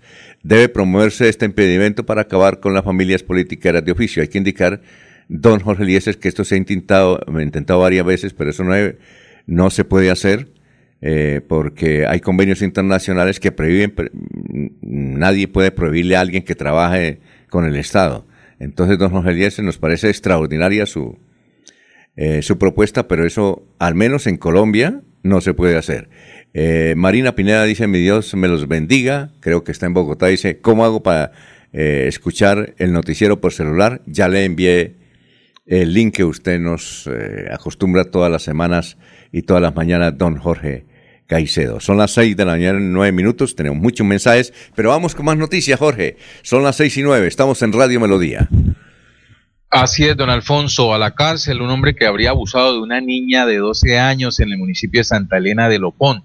Por solicitud de la Fiscalía, un juez de función de control de garantías dictó medida de aseguramiento en centro carcelario en contra del detenido de 40 años de edad por su presunta responsabilidad en el delito de acceso carnal abusivo en menor de 14 años. Los hechos denunciados venían ocurriendo desde 2019 en zona rural del municipio de Santa Elena de Lopón, cuando la víctima tenía 12 años. Quedó embarazada producto del abuso y dio a luz a un hijo. Tras el nacimiento del bebé, la niña empezó a convivir con el presunto agresor y quedó nuevamente embarazada, pero sufrió un aborto por los golpes que recibía según su relato. Luego huyó con su hijo a otro municipio donde puso la denuncia en contra de su agresor. Funcionarios del Cuerpo Técnico de Investigación del CTI, eh, con el apoyo de la policía, lo capturaron. Oiga, Jorge, a propósito de esa violación, ¿usted ha visto los informes que eso todos los medios, incluyendo los internacionales, hablan sobre las supuestas víctimas del profesor Giovanni Giovanni Vega? ¿Se ha visto los informes? Eh, sí, ¿Lo- lo- señor. los ha escuchado? Un amplio cubri- eh, un amplio cubrimiento han dado los medios de comunicación a esta noticia que se origina desde el interior de, de- de la Liga Santanderiana de Atletismo, don Alfonso. Oiga, ¿por qué hasta ahora eh, explotó ese escándalo? Por ejemplo, ayer escuché a una señora que tiene 50 años, imagínese. Dijo, yo hace 30 fui víctima de ese señor. Imagínese, ella tiene 50, se va a pensionar. Son cómplices. Oiga, no, no, no, por eso, porque hasta ahora, eh, cuando el nivel de pulcritud que ha, ha demostrado Giovanni era el que era una persona supremamente respetuosa. ¿Y por qué se acumuló y hasta ahora? Es decir, 30 años después aparece una señora y dice, sí, yo, lo que pasa es que a mí me da miedo y ahora como están denunciando, entonces estoy denunciando y contó con pelos y señales cómo era que abusaba con él. Y todo el mundo, todas, han eh, contado con pelos y señales cómo es que él la violaba, ¿no? Sí, no, es increíble. ¿Sí, ¿Sí he escuchado eso por la radio, don...? Eh, Sí, don Alfonso, algunos testimonios. Vale la pena aclarar que por el momento todo es materia de investigación, ¿no? Y incluso algunos de los testimonios que han surgido a través de medios de comunicación, quienes en pocas oportunidades, hay que decirlo, eh, no hacen la verificación con respecto a la persona que, que está denunciando, si ella pues también hace parte de, de las denuncias o sencillamente es un testimonio que surge en medio de- del, del cubrimiento mediático que se le da al hecho. Pero ¿por qué se ponen de acuerdo, por ejemplo, señoras que tienen 50 años, hechos que ocurrieron hace 30, ot- otros hechos que ocurrieron con el mismo protagonista hace 20, hace 10, hace 5? Uno no entiende. ¿no? Es, no es fácil, no es fácil para una víctima de, de- de abuso, eh, primero manifestar públicamente que ha sido víctima de, de ese tipo de hechos y durante mucho tiempo la, la- la misma falta de protección eh, frente a, a- a una situación de esas, pues eh, lleva a que el silencio sea la, la mejor manera de defenderse. Otra dama, otra joven, llega y dice, sí, a mí me sucedió lo mismo. Resulta que el profesor eh, me comenzó a observarme, eh, me tocaba las partes íntimas y me llevaba al motel. Y en el motel hacíamos el acuerdo. ¿Qué tal? ¿Y usted por qué no denunció? No, por miedo de que no pudiera ir a participar. E inclusive a deportistas que representaron a Colombia, ¿no? Eso es, increíble lo que estamos observando ahora sobre, sobre Giovanni Vega. Él desde luego no ha querido hablar, varios entiendo que eh, el único que ha podido hablar es el corresponsal de Caracol Televisión, Nixon Uribe, con él, pero él le respondió que no, que, que él está esperando, que va a apoyarse sus abogados, porque dice que está también impresionado sobre la forma como lo están tildando a él luego de casi 40 años de pleno ejercicio. Yo no le había conocido un escándalo a Giovanni, no sé si usted, Laurencio, le había cono- conocido un escándalo a Giovanni Vega, jamás.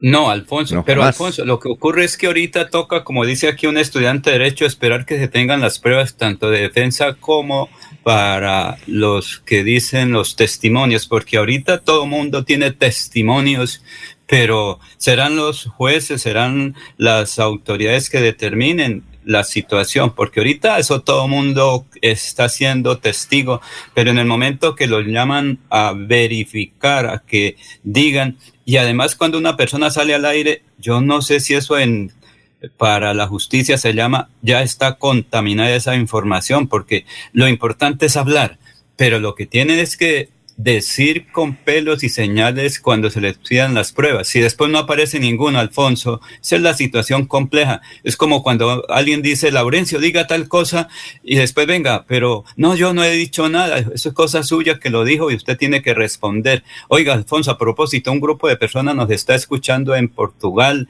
van hacia Barranca en cabeza de don Rafael Serrano Prada, de Héctor Mantilla, igual que José María Vesga, van para eh, Barranca en la actividad política y nos están escuchando allá. Muy bien.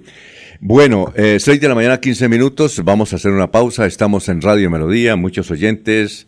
Eh, Juan de Dios, eh, no diga mi apellido. Ah, bueno, no digo su apellido, entonces dice Don Juan de Dios. Me coloca el apellido y dice no diga mi apellido, pero bueno, entonces dice únicamente mi nombre. Ah, bueno. Don Juan de Dios dice, lo que pasa es que Giovanni Vega tal vez estaba cometiendo eso y nadie se animaba a, denunciarlo, por lo que sus familiares tienen un gran poder político en el departamento de Santander y por eso no lo hicieron y ahora pues entonces eh, se están conociendo todas las cartas que se estaban cometiendo en todos estos años. Yo también conozco a Giovanni Vega y me parece una persona que es muy honesta y pulcra en su trabajo, dice don Juan de Dios. Vamos a una pausa, son las 6 y 16. Mirador del Madrigal, un lugar exclusivo para vivir a tan solo 40 minutos del área metropolitana. Mirador del Madrigal, 300 lotes de 1.250 metros cuadrados con la más completa zona social en el corazón de la bella Mesa de los Santos. Suba y se pare con 5 millones de pesos. Suba y se pare con 5 millones de pesos. Mirador del Madrigal, un nuevo proyecto de Hacienda del Madrigal. WhatsApp 301-643-0011. Comercializa Incomesa.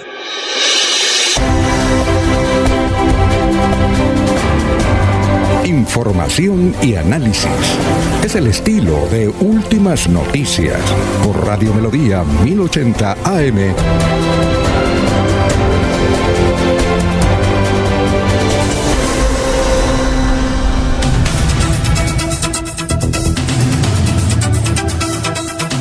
Son las 6 de la mañana, 17 minutos. Eh, antes de su invitado, don Laurencio, aquí dice un oyente, dice, la ley prohíbe, anteriormente era hasta 4 el grado de consanguinidad, 2 de afinidad y primero civil. Ahora lo dejaron hasta el segundo grado, ley 190 de 1996 eh, y ley 734 del 2002, artículo 38, numeral sería bueno eh, que el doctor Avellana nos eh, dilucidara este tema para ver si existen o no provisiones. Yo creo que estas leyes han sido demandadas, no sé qué ha pasado con estas, con estas leyes, pero lo que le digo al oyente y también a don Jorge Elías Hernández que está hablando del tema, es que yo no he conocido hasta el momento, si quieren preséntemelo, un político que no tenga familiares en el Estado. Un político que no tenga familiares eh, en el Estado. No, no lo conozco, no sé quién, no sé quién es. ¿Ya?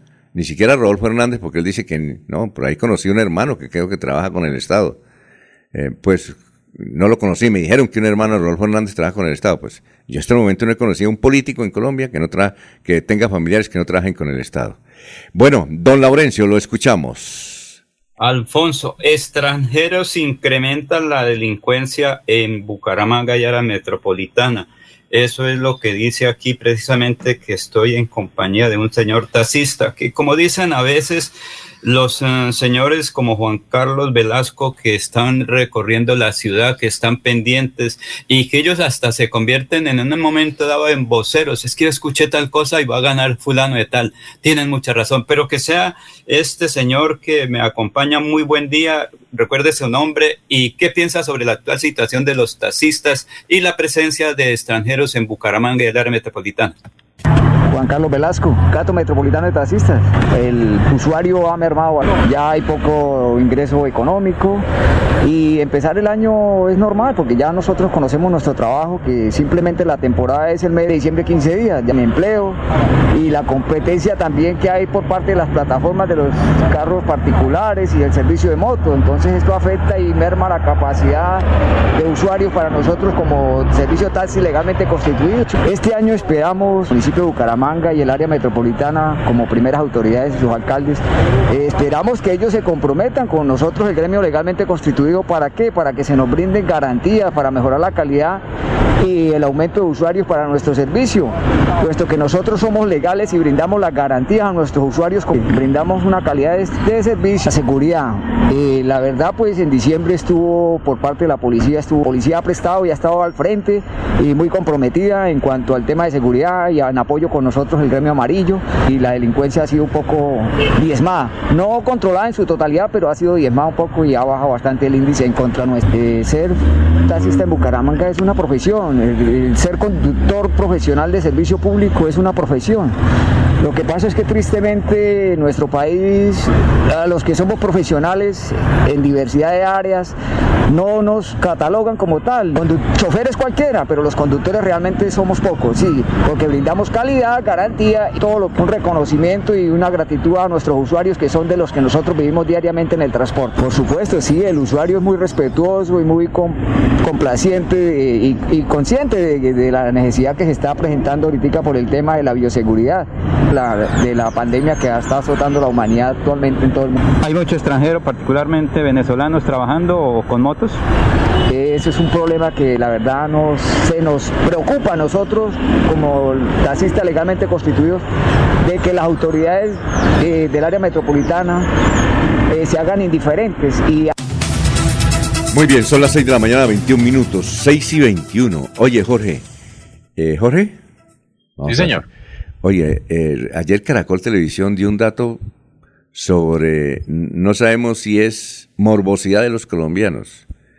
Eh, en determinado punto de la transmisión de la audiencia contra los hermanos Leal en Bogotá, eh, dice que dice Caracol que ellos tenían conectada a 50 mil personas, pero que en total eh, en un momento de la transmisión había 100.000 colombianos siguiendo en directo eh, este episodio de los hermanos Leal sobre el muchacho que, mató a su mamá y a su hermano por quedarse con el billete y el poder. Eh, ¿Usted cree que es morbosidad o deseo de informarse de la gente sobre lo que ocurre de estos episodios? ¿ah? ¿Qué tal? No? Sin duda el caso de, de- Mauricio Leal y, y- su madre asesinados a manos de, su propio familiar, pues eh, despierta eh, interés, morbo y, afán de vivir al día eh, con respecto a esa noticia, ¿no, Alfonso. Eh, to- todos los medios de comunicación eh, han aprovechado el- la señal de, las audiencias para precisamente pues enlazarse con ella y, y de alguna manera pues eh, que las eh, la las personas estén allí muy atentas a lo que a lo que se dice sí Eh, desde el primer día de comenzó comenzó la, la audiencia pues eh, el interés mediático ha estado allí presente y no no es extraño que, un solo medio de comunicación haya reportado eh, 100.000 personas conectadas. Eh, incluso en el primer día de audiencias recuerdo que que se presentaron problemas en la plataforma, en la conexión y fue necesario suspender en algunas oportunidades, pues eh, hacer una pausa en el desarrollo de la audiencia porque eh, el sistema se colapsó y no era posible hacer los cambios eh, entre, entre los puntos que estaban participando de la audiencia. Entonces, eso tal vez se debió a la gran cantidad de personas conectadas eh, para estar al tanto de lo que allí ocurría. Y me contaron que cuatro jóvenes periodistas de Bogotá, muy jóvenes además, no son muy conocidos, pero son excelentes redactores, comenzaron a, escribir eh, un libro, un libro para venderlo, dicen que antes de, de dos meses sobre la historia de este episodio. Eh, sí, sí, increíble. Aquí había un periodista, no sé si todavía existe, que se llama Fabio Rincón. Él cada vez que había un hecho de estos, se sentaba a la máquina, cuando eso el, el internet era- no era tan, tan generoso como lo es ahora, pero se sentaba a la máquina de escribir y escribía y escribía y escribía y en dos meses sacaba el libro, pirata, pero lo sacaba y se vendía. Se vendía. Por ejemplo, cuando, cuando capturaron a Pablo Escobar, él se sentó en la máquina y comenzó a darle, a darle, y en 15 días apareció el libro que creo que se llama Así matamos a Pablo Escobar. Y se vendió, bueno, pirata y todo, pero se vendió. Eh, Fabio Rincón, no sé si todavía existe. Fabio Rincón fue un periodista que trabajó mucho tiempo en, en el espacio, trabajó mucho tiempo, fue director de lo que ya antes se llamaba Radio Sucesos RCN, pero desapareció del mapa. Tal vez eh, ya las condiciones no son. Pero ahora es más fácil escribir el libro, porque Jorge, uno se siente. Estos muchachos están eh, hablando con una familia y lo primero que le dijo un familiar dijo: Bueno, yo, yo le colaboro, pero consigne primero. Entonces, oiga, esa familia es rara, ¿no? Lo, lo otro, Eh, lo otro que sorprende también, don Alfonso, es que a través de, la- de las plataformas en las cuales se, se ha publicado, se ha enlazado de la audiencia, pues hay participación en opiniones de, de- quienes eh, pueden, eh, de quienes eh, la presencian, es de quienes, de quienes ven la transmisión, y hay unos comentarios que definitivamente la gente está allí, eso, eh, en realidad es por el morbo o por decir, por tener la oportunidad de decir cualquier tipo de estupidez, ¿sí? Algunos solicitando pena de muerte, otros que, que por qué se le van a aplicar rebajas, eh, en fin, una, una serie de, de, de estadistas y, juristas anónimos que, que lo único, la única oportunidad de fama en la vida es poder, poder publicar una opinión en estos escenarios que en realidad lo que hacen es deslucir el desarrollo o la, o la, o la- o la manera como viene trabajando, en este caso, la justicia y, y la investigación de los de- del- del CTI frente a, a un hecho que sin duda pues eh, no se le haga extraño que próximamente eh, haga también parte de la programación de las plataformas de, de televisión paga como Netflix u otro, porque es un tema que sin duda eh, llama la atención eh, y, y- y será un buen gancho para, para realizar una producción al Eso respecto. toca, eso toca verlo en Netflix. Son las seis de la mañana, Alfonso. son las seis de la mañana, 26 minutos. ¿Qué iba a decir, don eh, Laurencio, que tenemos ya ahí al señor comandante de bomberos de Los Santos, que nos va a hablar sobre lo que ocurrió ayer en Los Santos. El incendio tuvo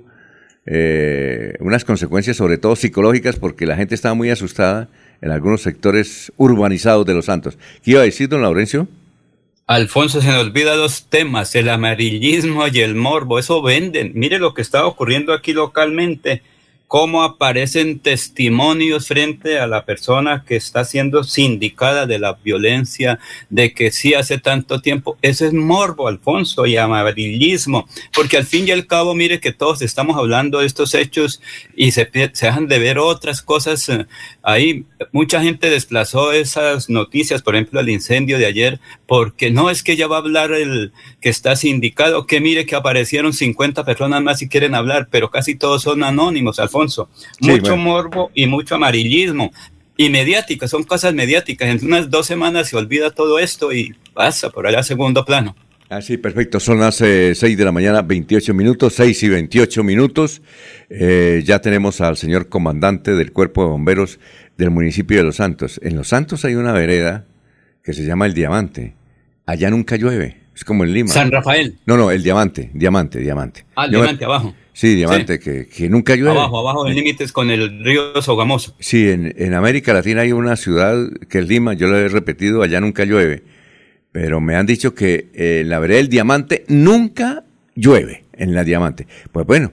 Decía eh, don Alfonso, al escuchaba a alguien en alguna oportunidad que en Lima es normal encontrar casas sin techo. eh, sí, claro. Sí, sí, hay casas sin techo. Y además hay una cosa, una vez se produjo una llovizna, creo que el día de Santa Rosa, el 31 de agosto, 30 o 31 de agosto, hubo una llovizna y la gente salió despavorida diciendo que se iba a acabar el mundo. En esa época, hace unos 40 años. Ahora no, ahora no hay ningún problema porque por internet y las comunicaciones evitan esa clase de situaciones. Pero en esa oportunidad eh, salieron a las calles eh, porque la gente creía que se iba a acabar el mundo y estaba lloviznando en Lima.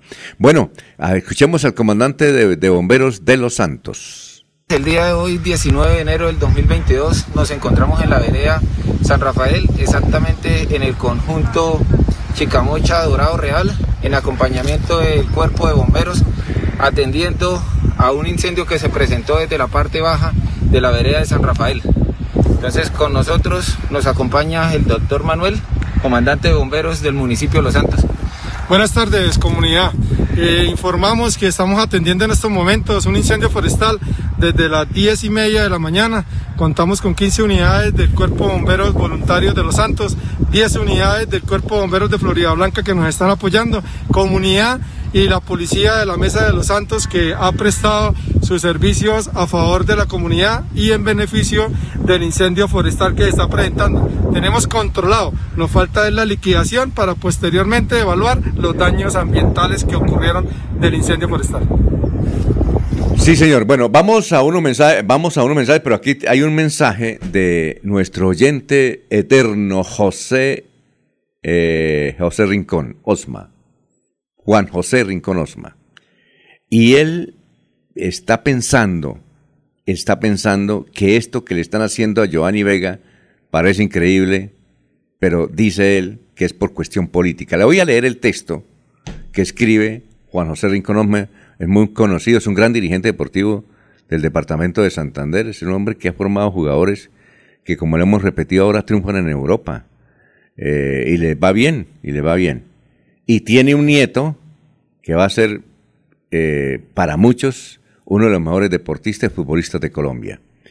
Bueno, dice, buenos días, señores de Radio Melodía. Yo conozco a Giovanni Vega desde el año 1973, cuando fue mi profesor de español en el Instituto Tecnológico Santanderiano. Desde ahí le he venido tratando y es una de las personas más respetuosas. No lo puedo creer que calumnias contra un profesor que lo que ha hecho es trabajar por la educación, por el trabajo. El único problema que tiene el profesor Giovanni es que es izquierdista, frentero, y esto lo ha llevado a que no se, ha tenido en cuenta en ninguna selección de Colombia, cuando tiene todos los méritos, pero eh, no han sido capaces de frenarlo deportivamente porque siempre ha tenido buenos resultados. Eso le está pasando al profesor Giovanni Vega, por ser de izquierda. Pero qué falsedad el que se está cometiendo con el profesor Giovanni y qué injusticia contra él. Yo sé, dice Juan José, que lo que están patrocinando esto es contra él y van a ser, y van a ser más descarados denunciándolo ahora en plena época de campaña política. ¿Sí, señor? Bueno, son las seis de la mañana, 32 minutos.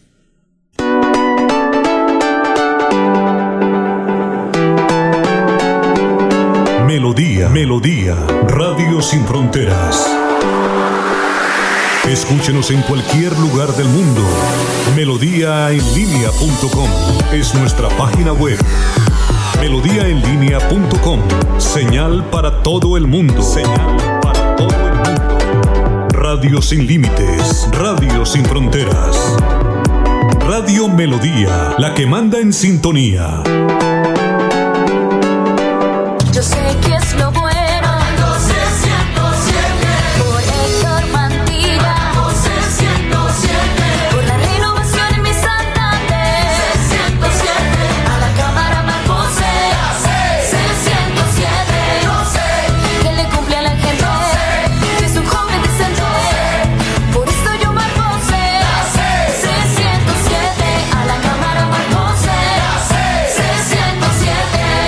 Conservador. Publicidad política pagada.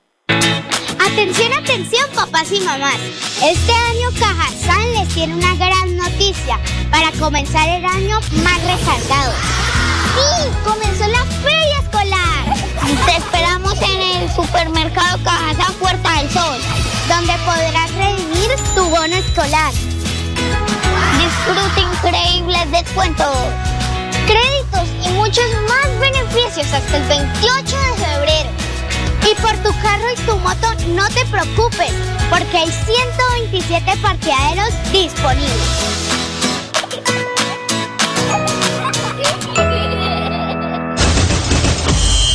Regresan las emociones al templo sagrado del fútbol santandereano. Vuelve el torneo de la Marte. El torneo Acompáñanos del 14 de diciembre al 23 de enero a disfrutar de la 39 edición de la tradicional fiesta futbolera de fin de año de nuestra región. Torneo de la Marte. Torneo de la Marte. Emblema del fútbol de Santander. Los esperamos. Invita Liga Santandereana de Fútbol en Comesa.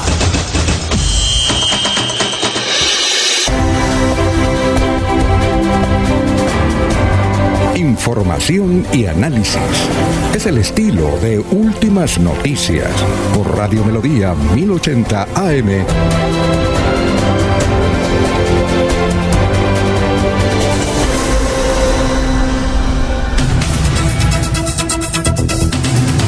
Bueno,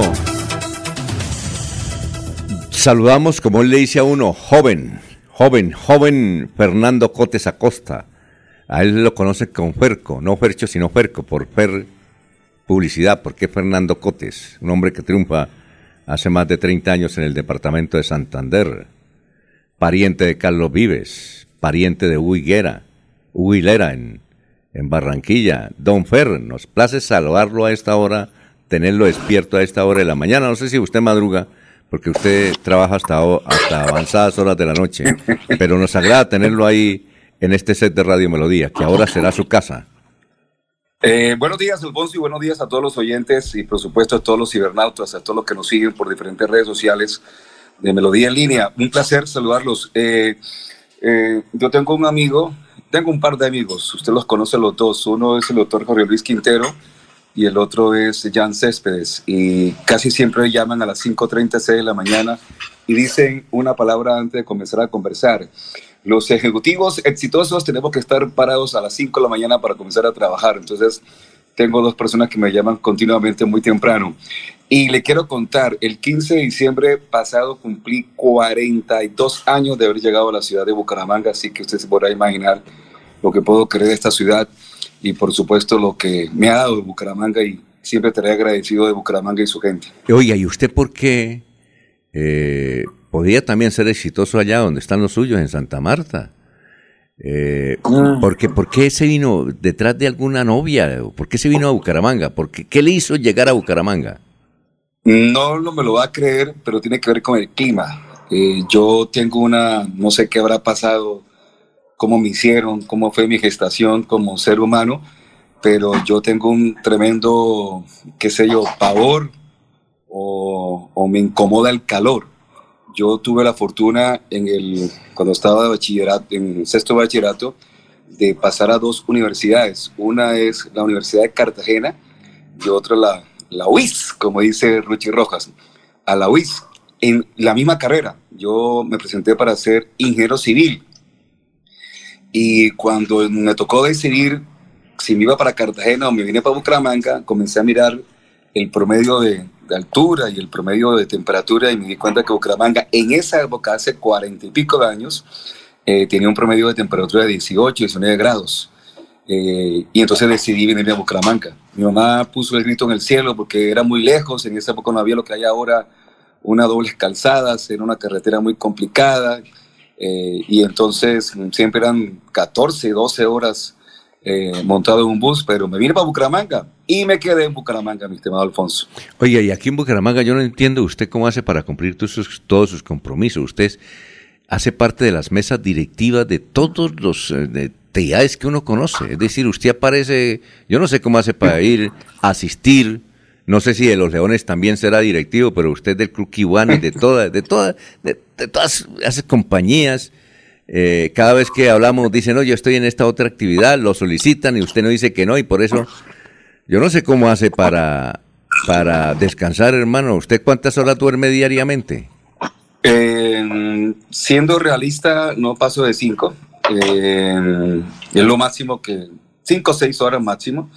Eh, pero los fines de semana, bueno, ahora con tema cancha Marte ha sido complicado. Eh, pero eso es el, como, como, no sé, eso sea uno, el ser, el ser humano se, se acostumbra a ciertas costumbres, ciertos rollos. Pero para darle una, para darle una respuesta a la inquietud que me, que me hacía inicialmente, creo que es manejo de agenda. Y si usted se da cuenta, pues sí, claro, hago parte, soy el secretario general del Consejo Departamental de Planación, soy paz presidente del Club Kiwanis, soy presidente de un gremio eh, y vicepresidente de otro, de gremio periodístico, eh, hago parte de la junta directiva de un hotel, eh, qué sé yo, y tengo mis propias funciones de mi trabajo para que poder vivir. No, pero- Entonces tengo, tengo mi propia empresa, que es una agencia de publicidad y central de medio regional. Eh, hago radio, hago televisión. Eh, bueno, y está uno ahí, eh, mientras uno esté vivo y yo no sé, tengo la, la mentalidad positiva y estar haciendo cosas, no quedarme quieto. Yo recuerdo que en la universidad, en la UIS, la recuerdo con mucho cariño también, en algunos momentos cuando conversábamos entre amigos, entre compañeros de estudiantes, eh, me agarraban de, los brazos, me lo colocaban por detrás y me decían, hable, hable, que yo hablaba y me movía mucho. Entonces yo decía, pero igual aquí en Bucaramanga cada vez que uno va, ya se acostumbra uno, ole mano, ¿y qué? ¿Cómo es el cuento? Entonces estamos ya, ya acostumbrados con el tema de, de Santander, mi estimado Bueno, y, y- y recorre el mundo usted. eh, Yo creo que le faltan pocos países por conocer por su actividad periodística. Bueno, eh, bienvenido a la, a la casa de Radio Melodía. Hoy empieza un programa a las doce y media que se llama El Show del Deporte. ¿En qué consiste esa? Y además porque las transmisiones han sido espectaculares. Usted no sé cómo logró reunir a los mundialistas para la transmisión del torneo de la cancha Marte, que este, este fin de semana se cumple el, la final, pero reunirlos, eh, eso vale un billetico, pero estuvo aquí en Radio Melodía, ¿no? Mire, eh, el tema de la cancha Marte eh, es un tema que, que lo hemos conversado en varias oportunidades, pero para hacer un resumen, nos pidieron por parte de la Liga de Fútbol hacer unos cambios, unas innovaciones. Y, y la primera innovación que le implementamos a la cancha Marte era transmitir todos los partidos de la categoría libre y otras más. Nos comprometimos a transmitir 40 partidos por streaming por la misma página de la Liga Deportiva, de la Liga de Fútbol, eh, Facebook, la página oficial en Facebook, el fanpage de Facebook. Y, y pues, hombre, conversamos con los narradores y comentaristas y reporteros de diferentes grupos deportivos y les, digamos que les convencimos de crear un proyecto de unión, de alianza, donde iban a estar todos mezclados. No era que estuviera el grupo X, el grupo Y, el grupo Z, no, todos iban a ser mezclados y por eso hay narradores de RCN, narradores de Onda 5, narradores de Extratiempo, y hay comentaristas de, de La Cariñosa, de RCN, de, de, otras, de otras índoles, y de Cinco en Deporte, que está ahí Juan David Rojas. Así que yo creo que era una alianza entre varios grupos deportivos que tuvieran también representación en la cancha de Marte y por eso tenemos ese grupo de personas, aparte de tener a una jefe de prensa como Maribel Cayo y a un speaker en los partidos de cada, de cada, en cada protocolo como Alejandro Marulanda. Así que es un grupo interesante. Además, en la página también del, del Facebook de la liga también hemos estado publicando crónicas de lo que sucede alrededor de los partidos, con los personajes, con los protagonistas, y eso lo hace otro equipo de trabajo comandado por Fernando Andrés Gómez. Así que ahí ha habido una fuente de trabajo interesante eh, y creo que se ha logrado conformar un grupo de transmisión que mm, digamos que puede variar en cualquier instante eh, y vamos a estar pendientes, por supuesto, mañana, el sábado, pasado mañana tendremos mm, partidos desde la 1 de la tarde y el domingo tendremos partidos de las 8 de la mañana, de, la, de las 8 de la mañana hasta las 4 de la tarde. Y todos van por streaming, que ha tenido una buena acogida porque hemos llegado a casi, mm, eh, en, el momento del partido, casi 2.000 seguidores y en momento de reproducciones, más de 20.000 reproducciones por partido. Muy bien. Y nos escucha a esta hora junto al mar, allá en su tierra, Santa Marta, don Willy Peña Correa, dice, el próximo domingo estará allá eh, en la final. Ah, Salud para Willy allá. Bien. Eh, eh, podrá creer que hay una expectativa tenacísima, Alfonso, por saber quién va a narrar la final. Porque hay que ser claro, ¿no? Tenemos tres narradores como Sammy Montesinos, como Julio Edgar Cuesta Rentería, el Cron de la Sintonía y como Willy Peña. Entonces, ¿quién va a narrar la final? Comentaristas como Héctor Eduardo Cáceres, José Luis Alarcón, Arley Durán. ¿Quién comenta la final? reporteros como el Topo Mejía, Juan David Rojas, Nas Beltrán. ¿Quién va a ser el reportero de la final? Va a ser una sorpresa y seguramente cuando la gente observe la transmisión del domingo a la final a las 10 de la mañana, pues vamos a tener una sorpresa para todos los, los que van a estar pegados a la final. Porque la capacidad de la Marte creo que no va a dar, no va a dar cupo para tanta gente.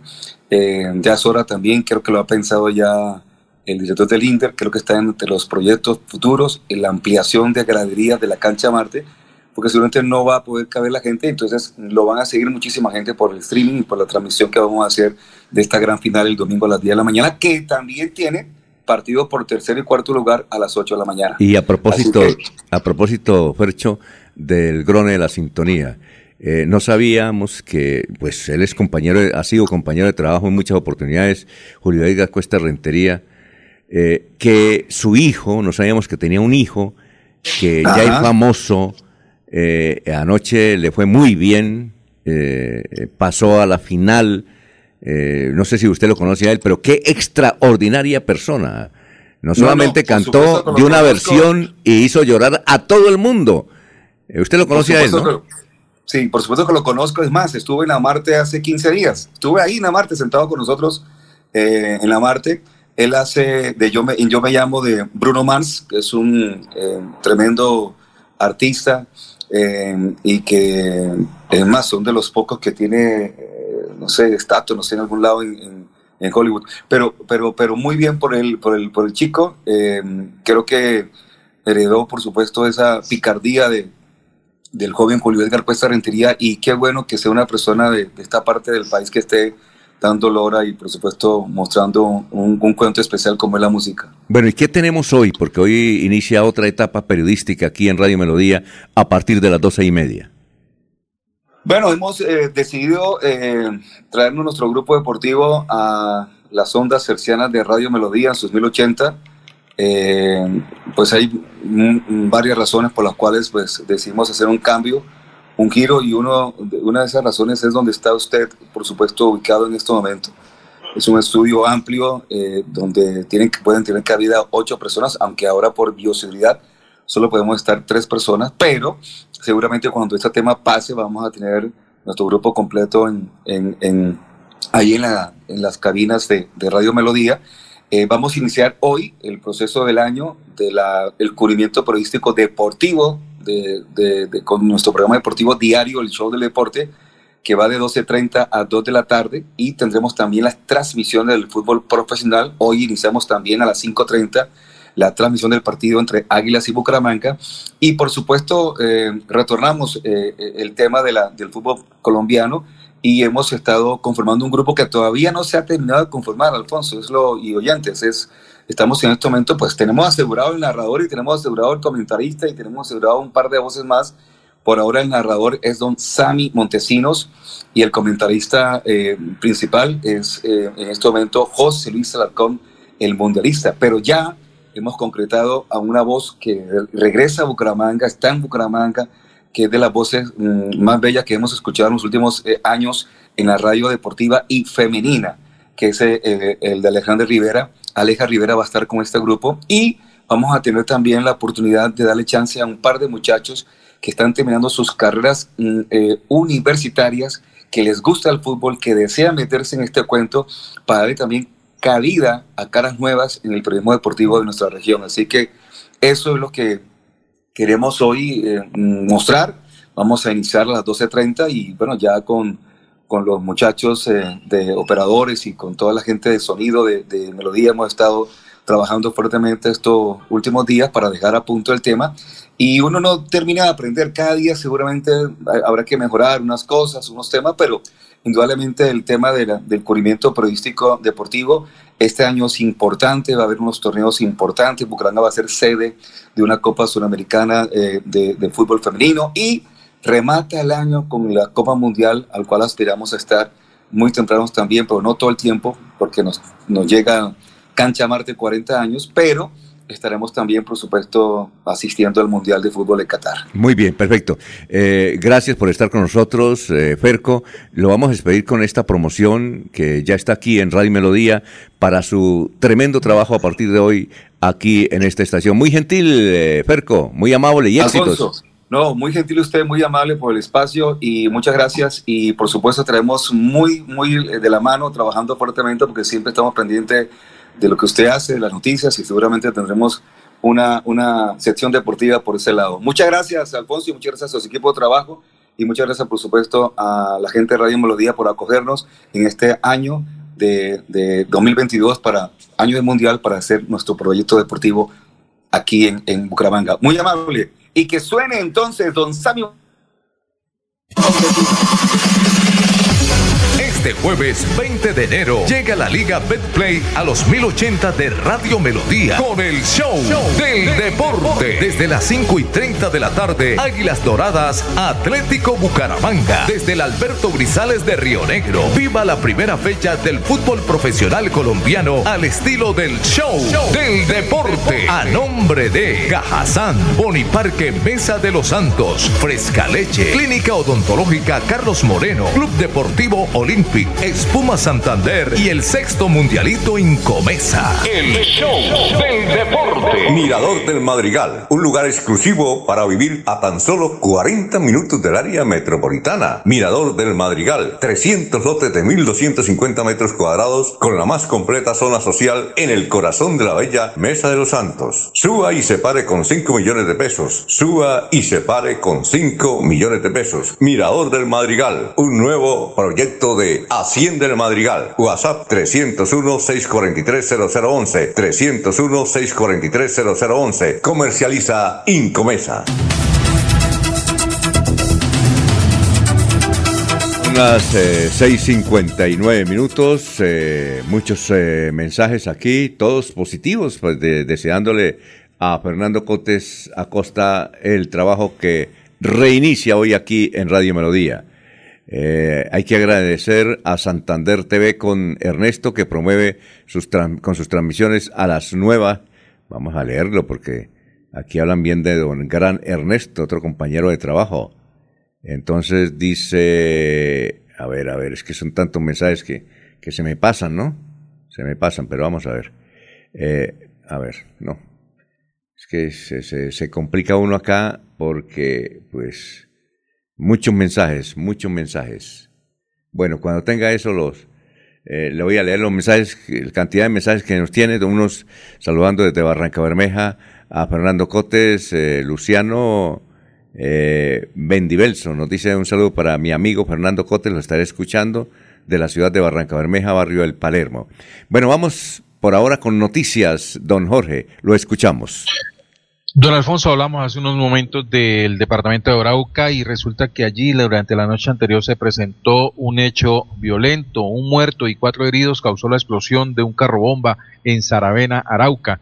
El atentado ocurrió en la noche del miércoles anterior frente a la sede regional del ICA, cuyo vigilante falleció en el acto terrorista. Entre los lesionados hay dos niñas y dos adultos que fueron trasladados al hospital Sarare. En el sector también están las sedes de otras organizaciones sociales, empresas de transporte, sindicatos, medios de comunicación y la Casa Indígena. Muy bien, son las 6 y 52. Don Laurencio, lo escuchamos. Alfonso, usted también estuvo ayer en la rueda de prensa del nuevo rector de las, de las UDES o de la UDES, el médico, el especialista, el científico, el investigador Patricio López Jaramillo. Eh, él llega a la rectoría de esta importante universidad para continuar las investigaciones, para mantener más acción entre lo público, lo privado y el desarrollo regional.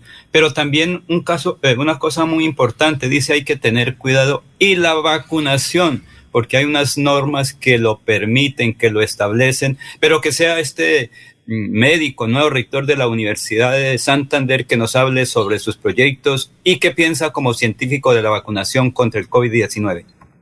La universidad debe basarse en la formación de talento humano que incorpore la calidad como uno de los valores básicos. Y que esta acreditación de alta calidad que confiere el Ministerio de Educación sea multiplicada al sector productivo que pueda transferirse a la comunidad en perspectiva de resolver los problemas que tiene desde todo punto de vista, salud, vivienda, educación, alimentación, a través precisamente de lo que es la transferencia de tecnología. Que lo que agrava la evolución del coronavirus es precisamente el contenido de adiposidad que lleva a un estado inflamatorio.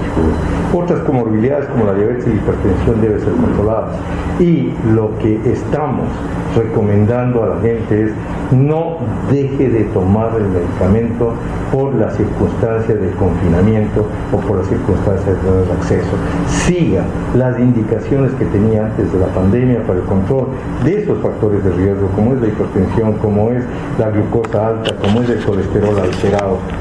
si puede hacer una visita presencial con todos los cuidados, hágalo. La mascarilla bien puesta, el distanciamiento social, el lavado de las manos y las vacunas. Por favor, no pierda la oportunidad, el privilegio que le esté dando el Estado colombiano para que usted tenga un sistema de vacunación completo.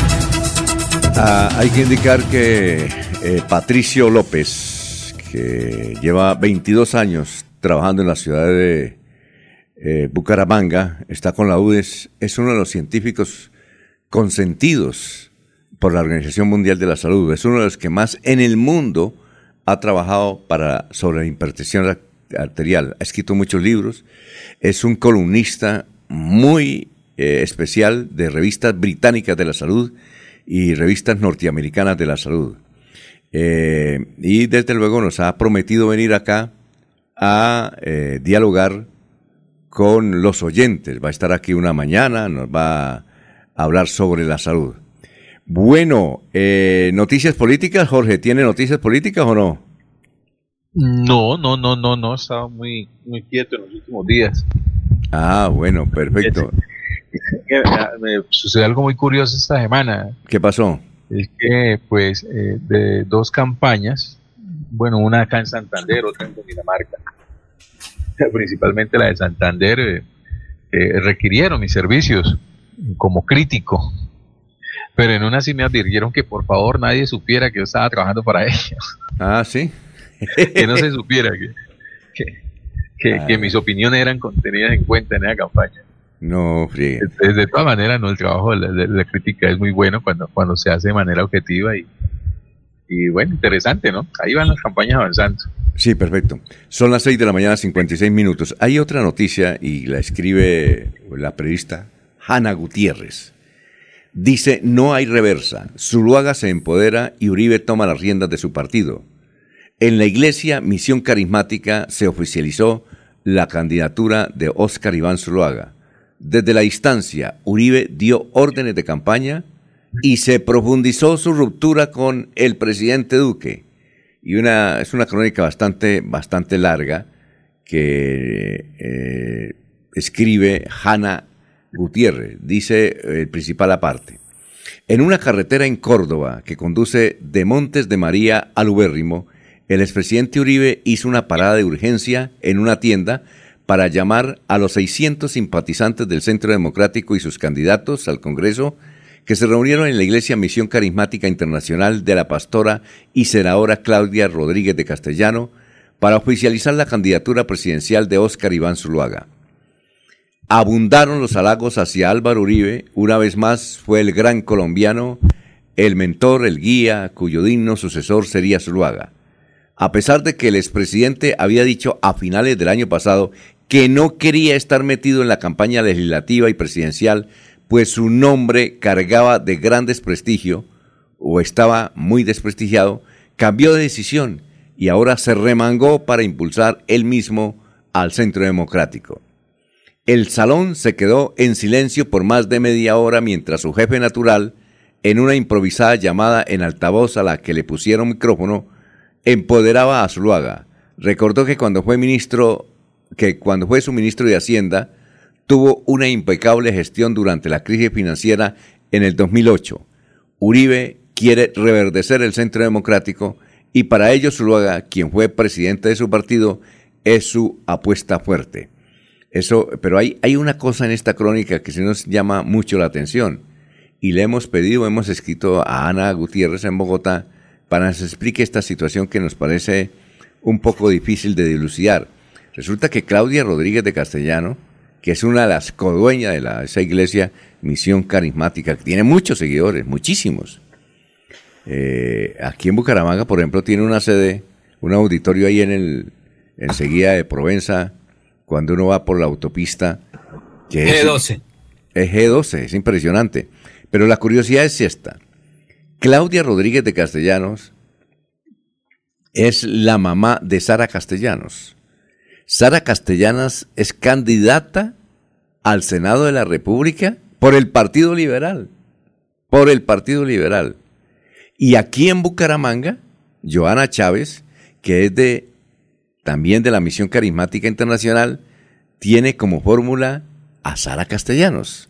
Entonces, uno no entiende cómo eh, la señora Claudia Rodríguez de Castellanos está con, eh, promoviendo la candidatura de Óscar Iván Zuluaga y a su vez su hija está de candidata al Senado de la República por parte del Partido Liberal.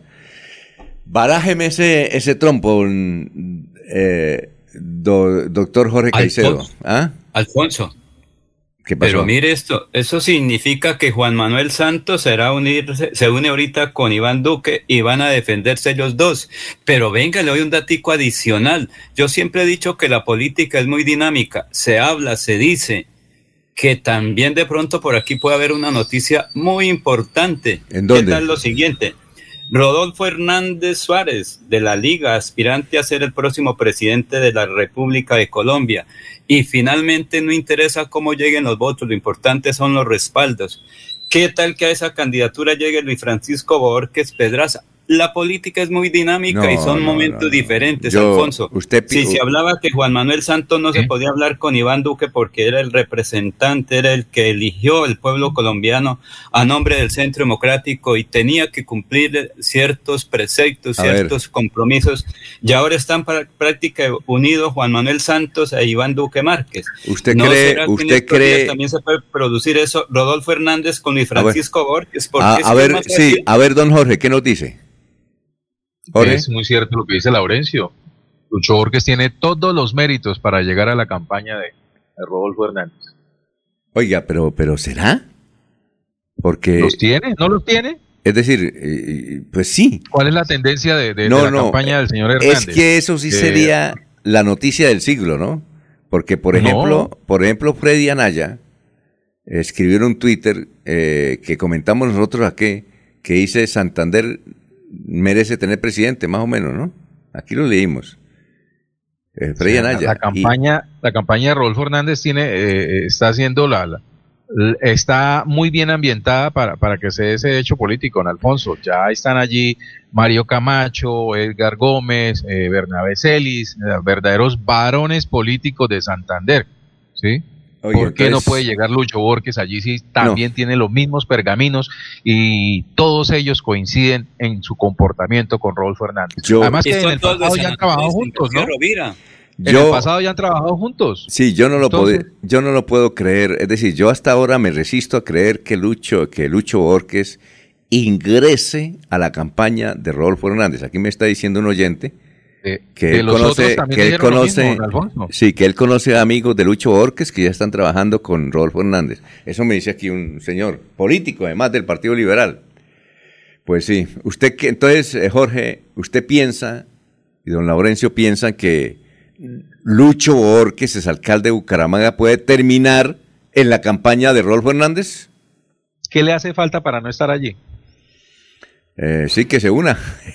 bueno, nos vamos, nos vamos a unos mensajes porque ya está Dieguito desde Estados Unidos ahí. Son las 7 de la mañana y 3 minutos estamos en Radio Melodía.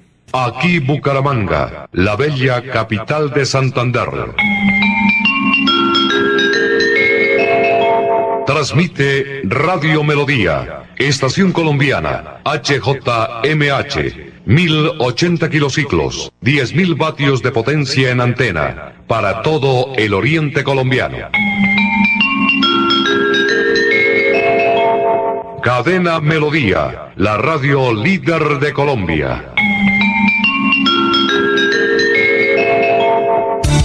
Los invitamos a sintonizar el programa Curación Natural de la Unidad Médica Biológica del Dr. Ricardo González, de lunes a viernes en los horarios 7 y 30 y 9 y 30 de la mañana y los sábados 7 y 30 y 12 del mediodía. Aquí encontrará la orientación profesional para todo tipo de enfermedades, tratamientos con medicamentos naturales. Llame y agende su cita médica al 313-392-2623, 313-392-2623. Melodía es la radio que lo tiene todo. Noticias. Deportes. Música. Variedades.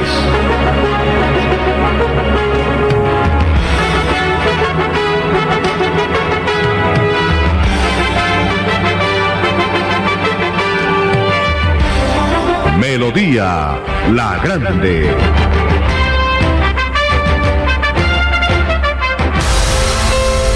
A tus pies, Deportivos Carvajal. En ropa deportiva y calzado tenemos las mejores marcas del mundo. Deportivos Carvajal, las tiendas deportivas número uno de Bucaramanga, presentan a Diego Galvis desde Orlando, Florida, con sus deportes, actualidad noticiosa y curiosidades del mundo. Bueno, son las 7 de la mañana, 5 minutos, 7, 5. Antes de, ir con Diego, aquí está el mensaje que nos envía un oyente sobre Ernesto Alvarado, que no lo pudimos leer porque se nos, se nos trabó aquí el, el portátil. Eh, bueno, bueno, bueno, este, a ver dónde está. Ah, ya. Dice lo siguiente. eh, hay que agradecer a Santander TV con Ernesto que promueve con sus transmisiones a las nuevas generaciones del fútbol en Santander. Excelente labor al semillero de jugadores que van a germinar en las Huestes Búcaras, la Alianza y del Real Santander. Felicitaciones, don Ernesto. Y también nos escribe Quique Herrera. Conozco perfectamente a Lucho Borges y si algo tiene claro es ser eh, un hombre muy orgulloso. Oiga, Diego, buenos días. Usted que conoce también a Lucho Borges, ¿usted cree que Lucho Borges llegaría a la campaña de Rodolfo Hernández como está mencionando? Alfonso, buenos días. Eh, el sentido común me indica que no podría pasar, pero hay una frase que ha hecho carrera en Colombia muy linda, una frase que resume nuestro país eh, al 100%. La política es dinámica, Alfonso. sí, sí, sí, sí, sí, sí. Yo no lo puedo creer. Usted sabe que la política es dinámica, usted sabe que en Colombia cualquier cosa puede pasar, no nos, no nos debe sorprender nada en la política, no nos debe sorprender absolutamente nada. Yo lo veo ilógico, irracional. No veo en qué gane ninguno de los dos, la verdad. Como hacer un negocio en el que los dos pierden. No, no, no le veo el sentido, no le veo los números. Eh, los votos de Lucho Borges no le van a dar la presidencia a, a Rodolfo Hernández si llega a ganar la presidencia. No creo que marquen una diferencia y no veo el por qué, por qué estar en, la, en esa campaña. Pero la política es dinámica y hay acuerdos programáticos y todo ese tipo de cosas que dicen los políticos cualquier cosa puede pasar. Sí, claro. Bueno, eh, ¿y qué tenemos para hoy? Alfonso, hoy le quiero hablar de deportes porque hace días que no tocamos el tema. Mire, eh, ayer en la Copa del Rey en España, el Real So- la, Real Sociedad venció 2 por 0 al Atlético de Madrid. Eh, el Cholo Simeone lleva 10 años siendo el entrenador del Atlético de Madrid, que era un equipo eh, mm, casi que de media tabla, aunque peleaba, aunque estaba ahí a veces en ocasiones en la Copa del Rey, en la Liga Española. Pero antes de que llegara el Cholo Simeone no era ese equipo que, esa, que, que fue en los últimos años. En los últimos 10 años el Atlético de Madrid fue campeón dos veces de la liga, que ganarle la liga al Real Madrid o al Barcelona es realmente épico. Y eh, jugó dos veces consecutivas la final de la Champions, las dos contra el Real Madrid, las dos las perdió, pero el equipo llegó a puestos importantes, también ganó una Copa UEFA por el camino eh, y con el Cholo Simeone eh, tuvo un auge y tuvo un renacer que hace mucho no tenía el Atlético de Madrid. Por primera vez en los últimos 10 años se está hablando de que ha finalizado el ciclo Simeone. Y esto es noticia en España porque era uno de esos técnicos que estaba fijo en su equipo, que no, que no tenía problema, que se le perdonaba todo y que estaba, como dicen, como dicen, eh, estaba ya por encima del bien y del mal. Pues ahora se está hablando de que es el momento de que Cholo Simeone salga del Atlético de Madrid debido a los malos resultados. Una nómina muy costosa, con muchas figuras y que lamentablemente no ha avanzado muy bien ni en la liga ni en la Copa del Rey. Ayer, le reitero, perdió 2-0 contra la Real Sociedad y quedó eliminado y pues esperemos a ver qué depara el futuro del técnico argentino, del muy buen técnico argentino. Hoy en la Copa del Rey jugarán los dos equipos más importantes de la Liga Española. El Elche se enfrentará al, al Real Madrid, perdón, a la una de la tarde y el Athletic Club de Bilbao recibirá al Barcelona a las 3 de la tarde. Recordemos que son partidos únicos, son eh, eliminatorias directas, no tienen partido de ida y vuelta. Se juega en el equipo que en teoría es el más débil. eh, y es un partido único desde este año eh, que cambió el formato de la Liga del Rey. En la NBA, en el torneo de básquet más importante del mundo, ayer se dio un escándalo monumental. Hay un, asistente técnico que se llama David Vanderpool de los eh, Brooklyn Nets.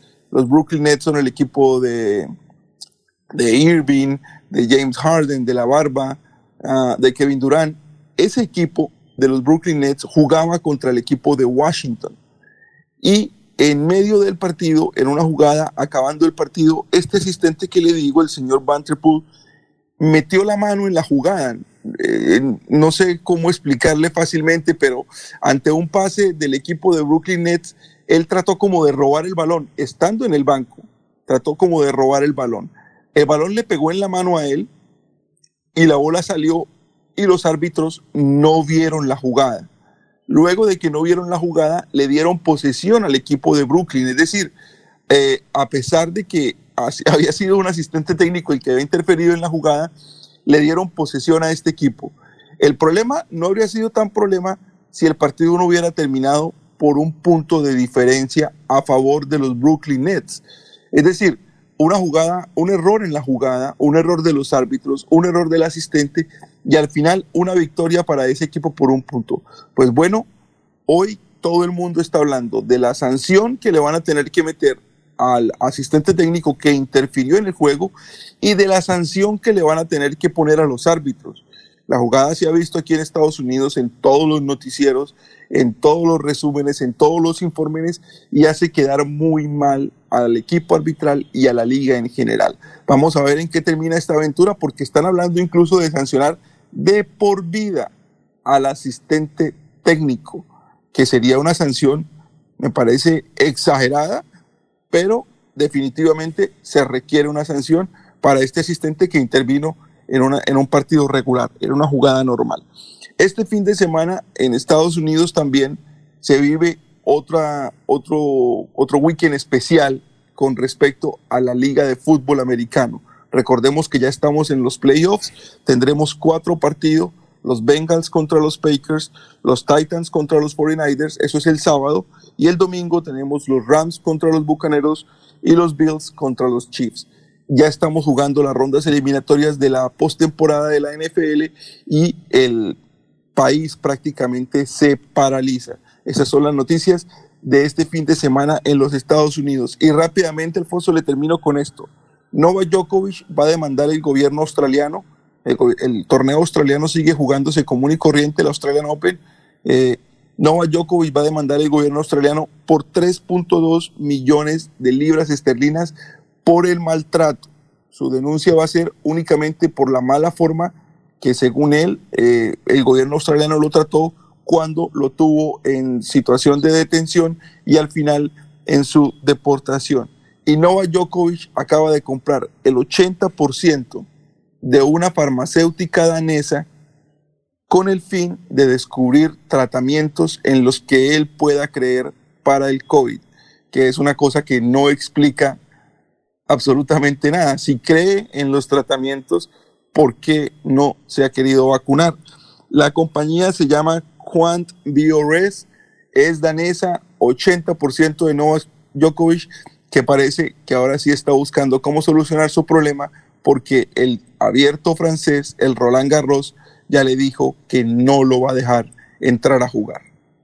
Oye, eh, Diego, para finalizar y retornando a la situación política de Rolfo Hernández y Lucho Borges, nos dice aquí Gustavo Pinilla que anoche en Noticiero CMI analizó esa posibilidad eh, en sus secciones 1, 2, 3 y que la versión fue y que ¿sabe quién está uniendo a Rodolfo Hernández con Lucho Borges? El expresidente Álvaro Uribe Vélez, que está intercediendo en eso. No, imagínese. Esa es la foto del siglo, ¿no? Esa sería la foto del día, no, del año. el año, eso se puede hacer una hemeroteca con lo que se han dicho esos dos señores. Claro, y, además una cosa, y es que la versión parte de un noticiero que es muy prudente, muy serio, no es Sí, eso sí, eso sí, no, no es un chisme. Si, si CMI, eh, afortunadamente todavía contamos con noticieros que, que tienen algo de imparcialidad y, que, y, que, nos brindan una, una muy buena información y, y, CMI es uno de ellos. Pero, Alfonso, la política es dinámica, recuerde. eso, eso sí es, es la pepa, ¿no? es la pepa. ¿Ah? Sí, sería, sería, eh, pero no veo, no veo el beneficio. La verdad no, pues ustedes están mucho más enterados que yo porque están en, la ciudad. Yo no, pero yo no le veo los números como para que valga la pena el costo, eh, no diría político, el costo personal, ¿no? Es, son personas que, se han dicho cualquier cantidad de cosas, que sé que trabajaron antes, sé que trabajaron antes, fui testigo de, de cómo eh, de una u otra forma el ingeniero tuvo que ver en la campaña de Lucho, eh, cuando Lucho fue a la, alcaldía. Y es que, es que eh, Diego, lo que pasa es que Rodolfo es padrino. Es el padrino, acuerden que es, el, padrino. Es el padrino de, de, Lucho Borges. El padrino en matrimonio. Sí. entiendo, entiendo, pero, pero, pero en el momento de la campaña trabajaron muy fuerte cuando Rodolfo generalmente no estaba tan, tan metido en, en, las campañas políticas. Él daba su aporte, eh, pero no, no, lo había visto trabajando como en esa campaña. Eh, pero bueno, no, no, no sé, no, no, le veo los números, Alfonso, no, no le veo los números, pero si, si, si el río suena. Es porque porque ahí hay algo. Oiga, Diego, muchas gracias, nos vemos mañana, ¿no? Bueno, Alfonso, que esté muy bien. Un buen día para todos. Perfecto, son las 7:16. Deportivos Carvajal, en calzado, ropa y accesorios deportivos, la tienda número uno de Bucaramanga. Compre calidad, compre diseño, compre moda y tecnología, compre original, compre Deportivos Carvajal. Aproveche los descuentos y las promociones de temporada. Deportivos Carvajal, cabecera La Isla, Cañaveral, Centro Comercial Cacique y Outlet de la calle 36, carrera 26 esquina. Deportivos Carvajal, las mejores marcas a tus pies. Mirador del Madrigal, un lugar exclusivo para vivir a tan solo 40 minutos del área metropolitana. Mirador del Madrigal, 300 lotes de 1.250 metros cuadrados con la más completa zona social en el corazón de la bella Mesa de los Santos. Suba y se pare con 5 millones de pesos. Suba y se pare con 5 millones de pesos. Mirador del Madrigal, un nuevo proyecto de Hacienda del Madrigal. WhatsApp 301-643-0011. 301-643-0011. Comercializa Incomesa.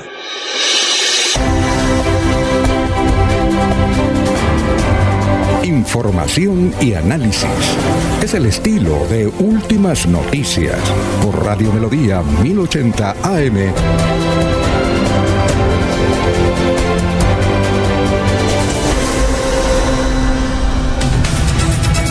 Bueno, ya son las 7 de la mañana, 17 minutos. Florentino ya está ahí en el estudio para hacer el informe y a Florentino le pasó lo que le ha pasado a muchos y especialmente a Eliezer Galvis, que cuando suena el, el- el despertador dice, voy a, voy a, voy a, cinco minutos más.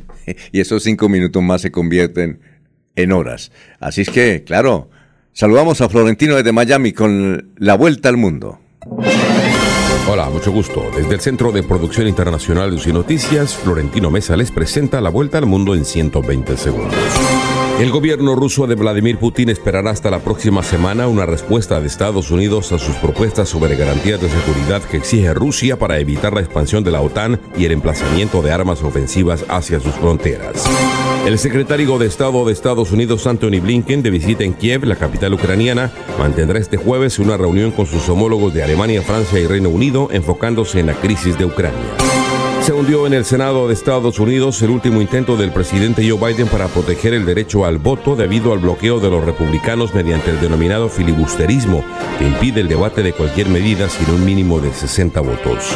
Un informe sobre el abuso sexual de menores en la Iglesia Católica en Baviera, Alemania, aclararía hoy si el Papa emérito Benedicto XVI y otros clérigos de alto rango encubrieron a un sacerdote pedófilo.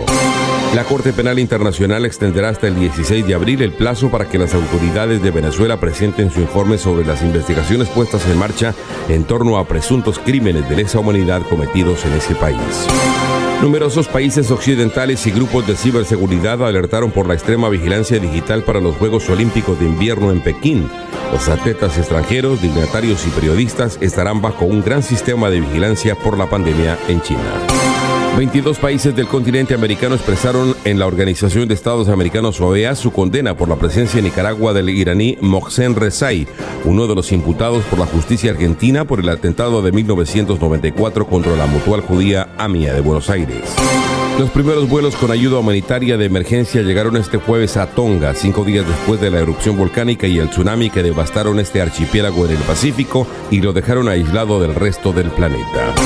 Esta fue la vuelta al mundo en 120 segundos. Ya son las 7 de la mañana, 20 minutos. Oyentes dicen, eh, Álvaro Navarro Rugeles dice, la política es un antro. Pedro Gómez Beor de Piedecuesta, ¿será que Ingrid Betancourt, si no gana la presidencia, demanda al país? Jeje, Está bueno el chiste. Luis José Arevalo Durán dice, anoche que, dice que anoche en el noticiero CMI, informaron que Uribe ve con buenos ojos la candidatura de Rodolfo Hernández. ¿Vea usted? Son las 7.20 minutos, ya nos alza la mano desde el puerto petrolero. Don Soel Caballero con toda la información. Soel, ¿cómo está? Muy buenos días. Soel Caballero está en Últimas Noticias de Radio Melodía 1080 AM. Buenos días, Alfonso, para usted, para los compañeros, igualmente para todos los oyentes. Este lunes 24 de enero se llevará a cabo la segunda gran vacunatón por un retorno seguro a clases. Se vacunarán en las siete comunas de la ciudad y el corregimiento el centro de 8 de la mañana a 2 de la tarde, aplicando vacunas para primera, segunda o tercera dosis. En la primera gran vacunatón se vacunaron a más de 1.400 personas entre estudiantes, padres de familia, profesores, personal administrativo de vigilancia y servicios generales, quienes recibieron los biológicos contra el COVID-19. COVID-19 en ocho puntos ubicados en el área urbana de Barranca Bermeja y en el área rural, como fueron los eh, colegios ubicados en el Llanito y en el corregimiento El Centro. Noticias con la que amanece el distrito. Continúan compañeros en estudios en últimas noticias de Melodía 1080 AM. Muy bien. Eh, Javier Flores, eh, que es el jefe de redacción de Vanguardia Liberal, nos envía la portada de Vanguardia. Dice en la portada Vanguardia Liberal, ahora con el nuevo formato, dice ellos también aportan al caos y presenta la fotografía de una cantidad de taxis ubicados ahí en la clínica Ardila Lules. Unas solas colas tremendas. Eh, Piden, eh, otro titular que trae Vanguardia Liberal en su sesión impresa, piden la nulidad de eh, las salsas en predial. Escándalo sexual en Santander salpica al atletismo. Eh, también el, y Álvaro Garita nos envía, editor del diario El Frente, nos envía los titulares de hoy del periódico El Frente, también en la parte impresa. Eh, dice, millones de venezolanos han abandonado el país. Mm, dictadura de Venezuela ha cedido eh, territorio a Rusia, Cuba y Nicaragua. Folac sigue dejando huella en Bucaramanga. A ver, ¿qué más? Ministra de Educación visitó obras de reconstrucción del tecnológico santanderiano Damaso Zapata. A ver, ¿cuál otra? Eliminar Saico y Asimpro piden empresarios de radio en el departamento de Santander. Sí, sí. Hay que eliminar eso. Bueno. eh, Alfonso. cuénteme. Pues el capitán Ricardo Alonso Montoya de la estación de Piedecuesta nos habla sobre la recuperación de tapas de alcantarilla. Aquí está precisamente en los últimos segundos. El día de hoy, mediante actividades de prevención y control, los cuadrantes de la estación de policía Piedecuesta logran la recuperación de 26 tapas de alcantarilla, las cuales fueron hurtadas en horas de la noche en diferentes partes del municipio. Gracias a la reacción oportuna y la información de la comunidad se logra la recuperación de estos elementos. Hacemos la invitación a toda la comunidad para que denuncie estos hechos y pongan en conocimiento de las autoridades competentes con el fin de poner a disposición estas personas que vienen afectando la seguridad y tranquilidad en los barrios del municipio de Piedecuesta. Muy bien. Bueno, la de irnos, Jorge. Son las 7 de la mañana, 24 minutos. La de irnos, don Alfonso, el anuncio que ha hecho el alcalde de la, ciudad de Málaga, Oscar Joya, indicó que eh, se inicia un proceso de racionamiento de agua allí en esta ciudad debido al bajo niveles en los afluentes que alimentan el acueducto local. Cerca de 30 mil habitantes de la localidad tendrán que soportar un razonamiento a partir de la fecha de 9 de la noche a 4 de la mañana de domingo a domingo. Es la noticia que se genera desde la provincia de García Rovira. Bueno, la representante a la Cámara, Nubia López, dice, los países con el mayor número de niños huérfanos producto del COVID son Brasil 130 mil, México 141 mil, Perú 98 mil, Sudáfrica 94 mil y Colombia 33 mil. Solo para la doctora Nubia López. La de irnos, don Laurencio. Alfonso, mañana hablaremos qué piensa el gobierno de Santander en cabeza de Mauricio Aguilar Hurtado sobre los extranjeros, porque como dijo el taxista, por aquí hay mucha gente que está cometiendo delitos y el que comete delito allá o donde sea, hay que ponerlo frente a las autoridades. Muy bien, sigamos en melodíaenlínea.com con las noticias de la salud y 1080m. Y hoy a las doce y media del mediodía, mientras usted se pone a darle la primera cucharadita a la sopa, se inicia y escuche en Radio Melodía, también por Facebook Live, por YouTube y por melodíaenlínea.com, el show del deporte, que empieza una jornada de doce y media a dos de la tarde. El show del deporte aquí por Radio Melodía. Señores, muchas gracias. Aquí también tenemos otros oyentes que, este- que tenemos muchos, muchos mensajes. Eh, bueno, dice Juan de Dios Rodríguez, me place escucharlos aquí desde el municipio de Oiva. Eh, hay que invitar al páramo de la salud, pero la carretera Bucaramanga, perdón, pero la carretera Bucaramanga tiene muchos baches. Ah, bueno, muchas gracias. Julián nos escribe, mm, a mí también me dijeron que eh, Lucho Borges está a punto de llegar a la campaña de Rodolfo Hernández. Ah, bueno, gracias. Sigamos entonces en melodíaenlínea.com y 1080 AM. Últimas noticias los despierta bien informados de lunes a viernes. En todas las áreas de la información regional, un periodista de Últimas Noticias registra la información en Radio Melodía 1080 AM y en melodíaenlínea.com. Director Alfonso Pineda Chaparro.